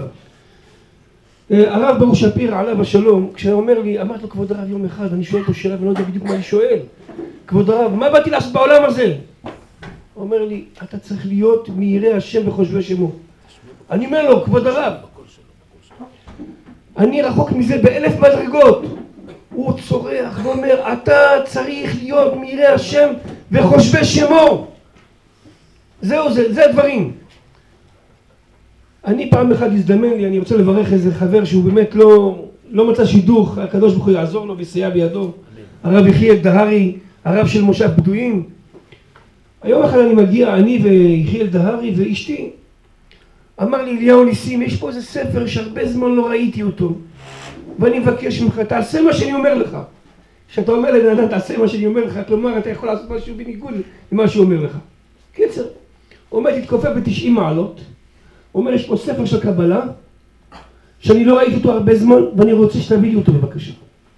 אני מתכופף, ואני רואה שם איזה קופסה קטנה, ואני מתחיל לשחק איתה. ואז הוא צורח, הוא לא רואה הוא אומר, אני סגי נאור, בכוח חוכמת הקבלה אני רואה. עשה לי טובה, תוציא לי את הספר. אני משחק באיזה מין, אה, איזה מין משהו כאלה, קופסאות כאלה. מה יש בהם? אני מסתקרן, כאילו סתם לא יודע, פתאום בא לי. אז הוא צועק צעקות, אליהו ניסים, למה אתה לא עושה מה שאומרים לך?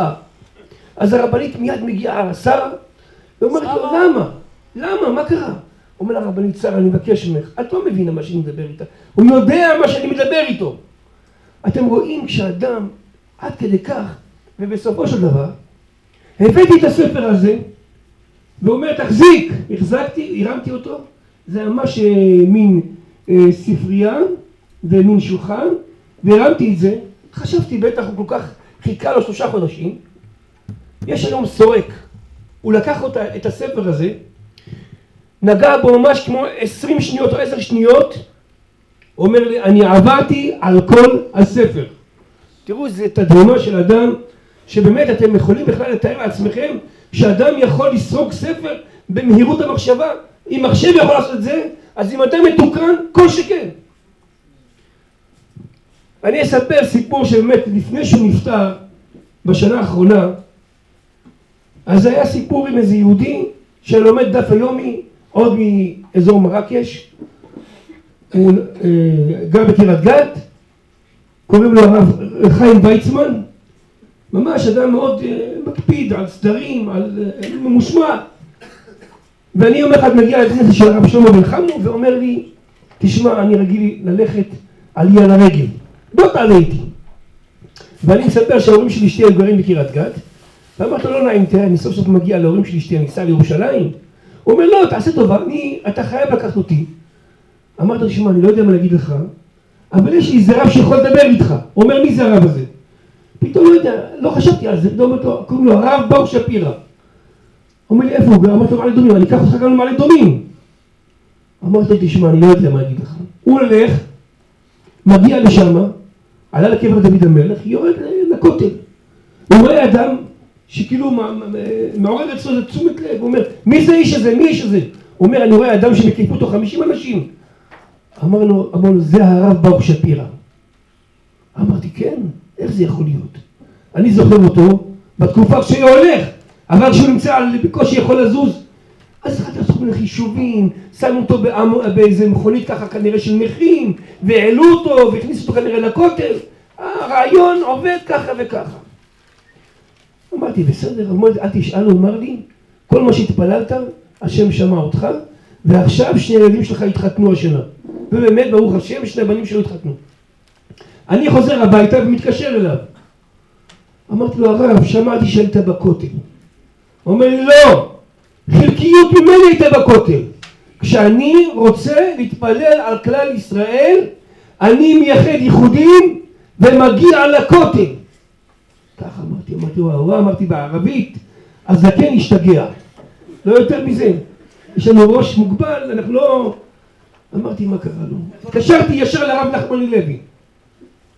וכשאני מתקשר לרב נחמן לוי, אמרתי לו, כבוד הרב, יש יהודי, אני עכשיו לא אומר איש יהודי היה בשושן הבירה, שמו מרדכי, ואני מתחיל כאילו להעריך, לא יודע. אומר לי, מי זה? אמרתי לו, קוראים לו רבי ברוך שפירא. הוא אומר, תיזהר, הוא מלאך השם צבקות. הוא היחידי שיודע לעשות טיסת המלאכים. ופה אמר לי, אמרתי, אם ככה, אני אפסיק עם כל הביקורת שלי, והתחלתי כל יום שלישי להגיע אליו. זה במשך שמונה חודשים שלפעמים כשהייתי מגיע בשעה מאוחרת אומר לי מחכים לך בבית. ואני אמרתי הרב עוד חצי שעה, עוד שעה. הוא צועק מחכים לך בבית. מוריי ורבותיי, אני אומר כל מי שזכה להיות סביבו גם כשהיה רוצה להעיר כמו שרב חיים אמר משהו נקודה מאוד חשובה כשהוא רוצה להוציא ממך איזה משהו שמפריע לך נפשית אה, אולי לפני עשרים דורות לא יודע מה איך זה קורה הוא יחתוך, יחתור ויתחיל לדבר איתך ופתאום אתה רואה איזה נקודה שעלתה ואתה לא יודע בדיוק אפילו מה התוצאות של נקודה, היא נעלמת ממך. זה הכוח שלו. ובסופו של דבר פעם אחת הוא אמר לי שתדע לך שבנושא של נשמתיות ונשמות אני בעל הבית, אני יכול לטפל בדברים האלה. אבל בפסיקה ההלכתית תתייעצו עם רבי מרדכי אליהו. וכשהוא יגיד לכם לקפוץ מן הגג אז תקפוץ ואל תשאל שאלות לכן מוריי ורבותיי אני כל מה שלמדנו היום כל מה שהתאספנו היום הזכות שלנו שאדם לכאורה אתה רואה שבמידה מסוימת כשאתה רואה את המצב הכללי לפעמים בא אליו אחד הילדים שלו גיל השם יאריך ימיו וטוב שנותיו הנעימים אני מסתכל עליו ככה מי אתה מה אתה כאילו בלשון אז אני אומר לך, שואל אותו, מה, מה אתה בשביל אבא שלך? מה עשית בשביל אבא שלך? איך אתה קשור לאבא שלך? הוא אומר, בוא בוא אני אספר לך איך אני קשור לאבא שלי. אומר שאני הייתי ראש המודיעין בחיל הים, ופעם אחת החלטתי שעשו הגרלה בין כמה אנשים, והיינו צריכים דרך השב"כ ללכת לצלם איזה מקום בכווית או בסעודיה. ונפל עליי החלק הזה, ואני ידעתי שב-99% אנשים לא חוזרים. אבא, אני צריך לנסוע, אני צריך להגיד לך תודה רבה ולהתראות. אמר לו, גיל, אני איתך. הוא סיפר לי משהו מדהים, אתם יכולים לשאול את זה. הוא הגיע גיל, והוא מספר, אומר שלקחו אותו לפי כל הכללים, הוא לא פירט, הוא אומר, הגיע לאותו מקום, לקחו איזה, מוני, איזה מכונית ככה מוזכרת, שמו אותו, והוא אומר, הוא רואה את כל המנגנון שלהם, הצבא ו- ו- וכלבים וחיילים למעלה, חיילים למטה, וזה, הוא מצלם את כל מה שצריך, אחר כך הוא אומר, אני מרגיש את עצמי שאני נמצא 500 מטר מהזירה איפה שהייתי. אז תארו לכם מוריי ורבותיי, אם דבר כזה קורה לאדם כזה, זה אדם שאחד בדורותיו, אדם שהוא צדיק, שהוא בא בעצם לעשות מלאכת שמיים, רבותיי, אנחנו צריכים להתפעל אני אומר, כשאני נזכר בו, אני מתגעגע את הימים הטובים. ומוריי ורבותיי, לא פסחתי אחרי שהוא נפטר, אחרי כמה שנים.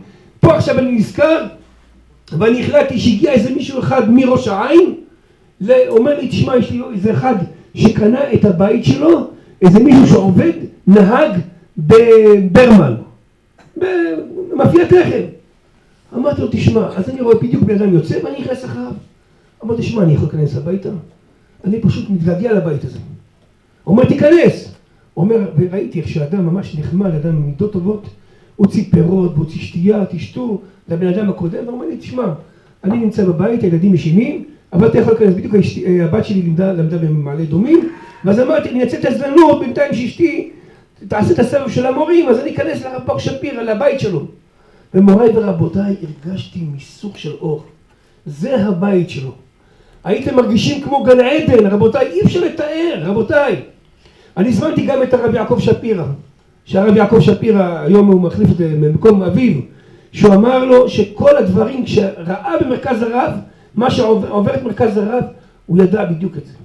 לכן יהי רצון שהזכות הצדיק שיסייע לכלל ישראל, לעם ישראל ולבאי ביתו ולאנשים השומעים את דברותיו, יהי רצון שנזכה לגאולה שלמה וכן יהי רצון ולומר אמן. אני קודם כל רוצה להודות לכל האנשים שתרמו בסעודה, ביניהם הרב אורי לקווה, ביניהם ה... אה, שהשם יאריך ימיו של אה, גואטה, אה, אלישע גואטה, אחי אורי השם ישמרהו וחייהו שבאמת תרם את כל הסעודה כולל סלטים שהשם יאריך ימיו שיזכה לבנים זכרים שעוסקים בתחום מצוות ושיצליח ויזכיר ונזכה לגאולה שלמה וכן יהי רצון ונאמר אמן. אנחנו רוצים גם להודות לבעלי אכסניה הרב אברהם גבאי שהוא בעל המוסד הזה שבאמת לא, לא חוסך מזמנו נותן לנו תעשו מה שאתם רוצים אבל רק תחזירו את זה שזה יהיה נקי אף אחד לא, לא דיבר על הברכה שלו. סליחה. על הברכה שלו. הברכה של הרב ברוך שפירא בכבוד, בוא. לא הייתה ברכה בוא, קונבנציונלית. לפאר, אנחנו לא- אנחנו לא אינטליגנטים. היינו, היינו, מישהו היה מבקש ברכה ממנו. הוא אמר אני לא קבלן ברכה. אני מתקשר אליו מהיישוב אומר לו כבוד הרב יש אחד, יש בח... אישה אחת שהיא הולכת ללדת וכל הרופאים אומר שזה מסובך מאוד זה סכנה בשבילה אני מוסר לך את החבר כבוד הרב הוא אומר תמסור לי את החבר והוא מתחיל על השעון, על השעון, חמש דקות על השעון. ברכה חמש דקות על, הד... על השעון, שרשרת של פסוקים, אין מקובל, אין... אני אומר שיכול לעשות את זה, אין מקובל, לא קיים דבר כזה. והברכה שלו, אני מכיר אותה, אני מכיר אותה היטב היטב, היא הצילה בן אדם שנזרק על ידי רכב שלוש פעמים הגיע לבית חולים, הגיע לבית חולים, עשר רופאים עליו. למחרת בבוקר הוא אוכל יאורט ומחייך. diagnostic, diagnostic אני אומר, diagnostic של הלילה. הטחול קרוע, ארבע צלעות שבורות, יש פגיעה במוח ועוד סדרה. למחרת בבוקר אין כלום. אין, אין. וגם באישה הזאת הסיכויים אחד על עשרת אלפים וכל הפעילות של הרב ברוך שפירא, הפעילות הלילית והפעילות, כל מה שאתם רוצים. האדם הזה נסתר, נסתר. מה, למה הוא נסתר? כי הוא עזר לך, הוא לא אמר, הוא לא הוציא פנקס, אומר עשיתי לך את זה ואת זה ואת זה ואת זה ואת זה. פעם אחד וזה אחד מהדברים, אמר לרבי משה גרשון, אני הצלתי אותך מאישה, הצלתי אותך, ו, ו, ו, ותדעו לכם, זה לא מקובל מקובל, זה מחוץ לקבלה, זה מעל לקבלה. נקודה. יש הרבה אנשים שאני מדבר, אומר עוד מקובל, עוד מקובל, עוד אחד למד קצת וזה. זה לא ככה. גם בברכה שלו, הברכה שלו עצומה. הברכה שלו פועלת, ופועלת אינסטנט, אינסטנט. לא, אני- לא, כי צריך להבין דבר אחד, גדול המקובלים של חמישים שנות האחרונים, היה חברותה של הרב קוק, היה הכיר את גדולי, כאשר היה בצעירותו, אני רוצה להזכיר את זה, חרש את אירופה, פגע של כל האדמו"רים, את כל הגדולים, החפץ חיים, ישב עם החפץ חיים, ומי הוא? מי הוא? הוא היה בגיל אה, שמונה עשרה כשהוא עשה את זה, ויושב עם גדולי עולם ומדבר איתם. ואתה יודע מה? לפגוש את האדמו"ר ולמדוד את הרב בישיבה, הוא עסוק. אבל הם הרגישו כבר מי היה מולם. דרך אגב, בגיל שמונה, רצ- שמונה, שמונה עשרה רצו לעשות אותו ראש ישיבה. היום יש אנשים שחושבים שיש מקובלים בדור הזה, רוצים להשוות, לעשות השוואה, אין השוואה. והוא שומע אותנו, וזה קידוש השם להגיד את זה, והוא יחזור אלינו. רבותיי, ברכת המזון, מי שבירך ברכת המזון, עשו זימון, וקצת עזרה, אם אפשר לעשות קצת ל...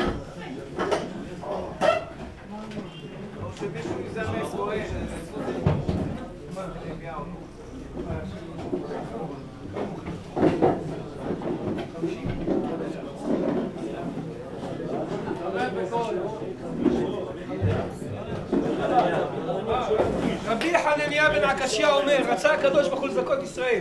לפיכך הרבה להם תורה ומצוות שנאמר, אדוני חפץ למען צדקו יגדיל תורה וידיר. בכבוד. אמן.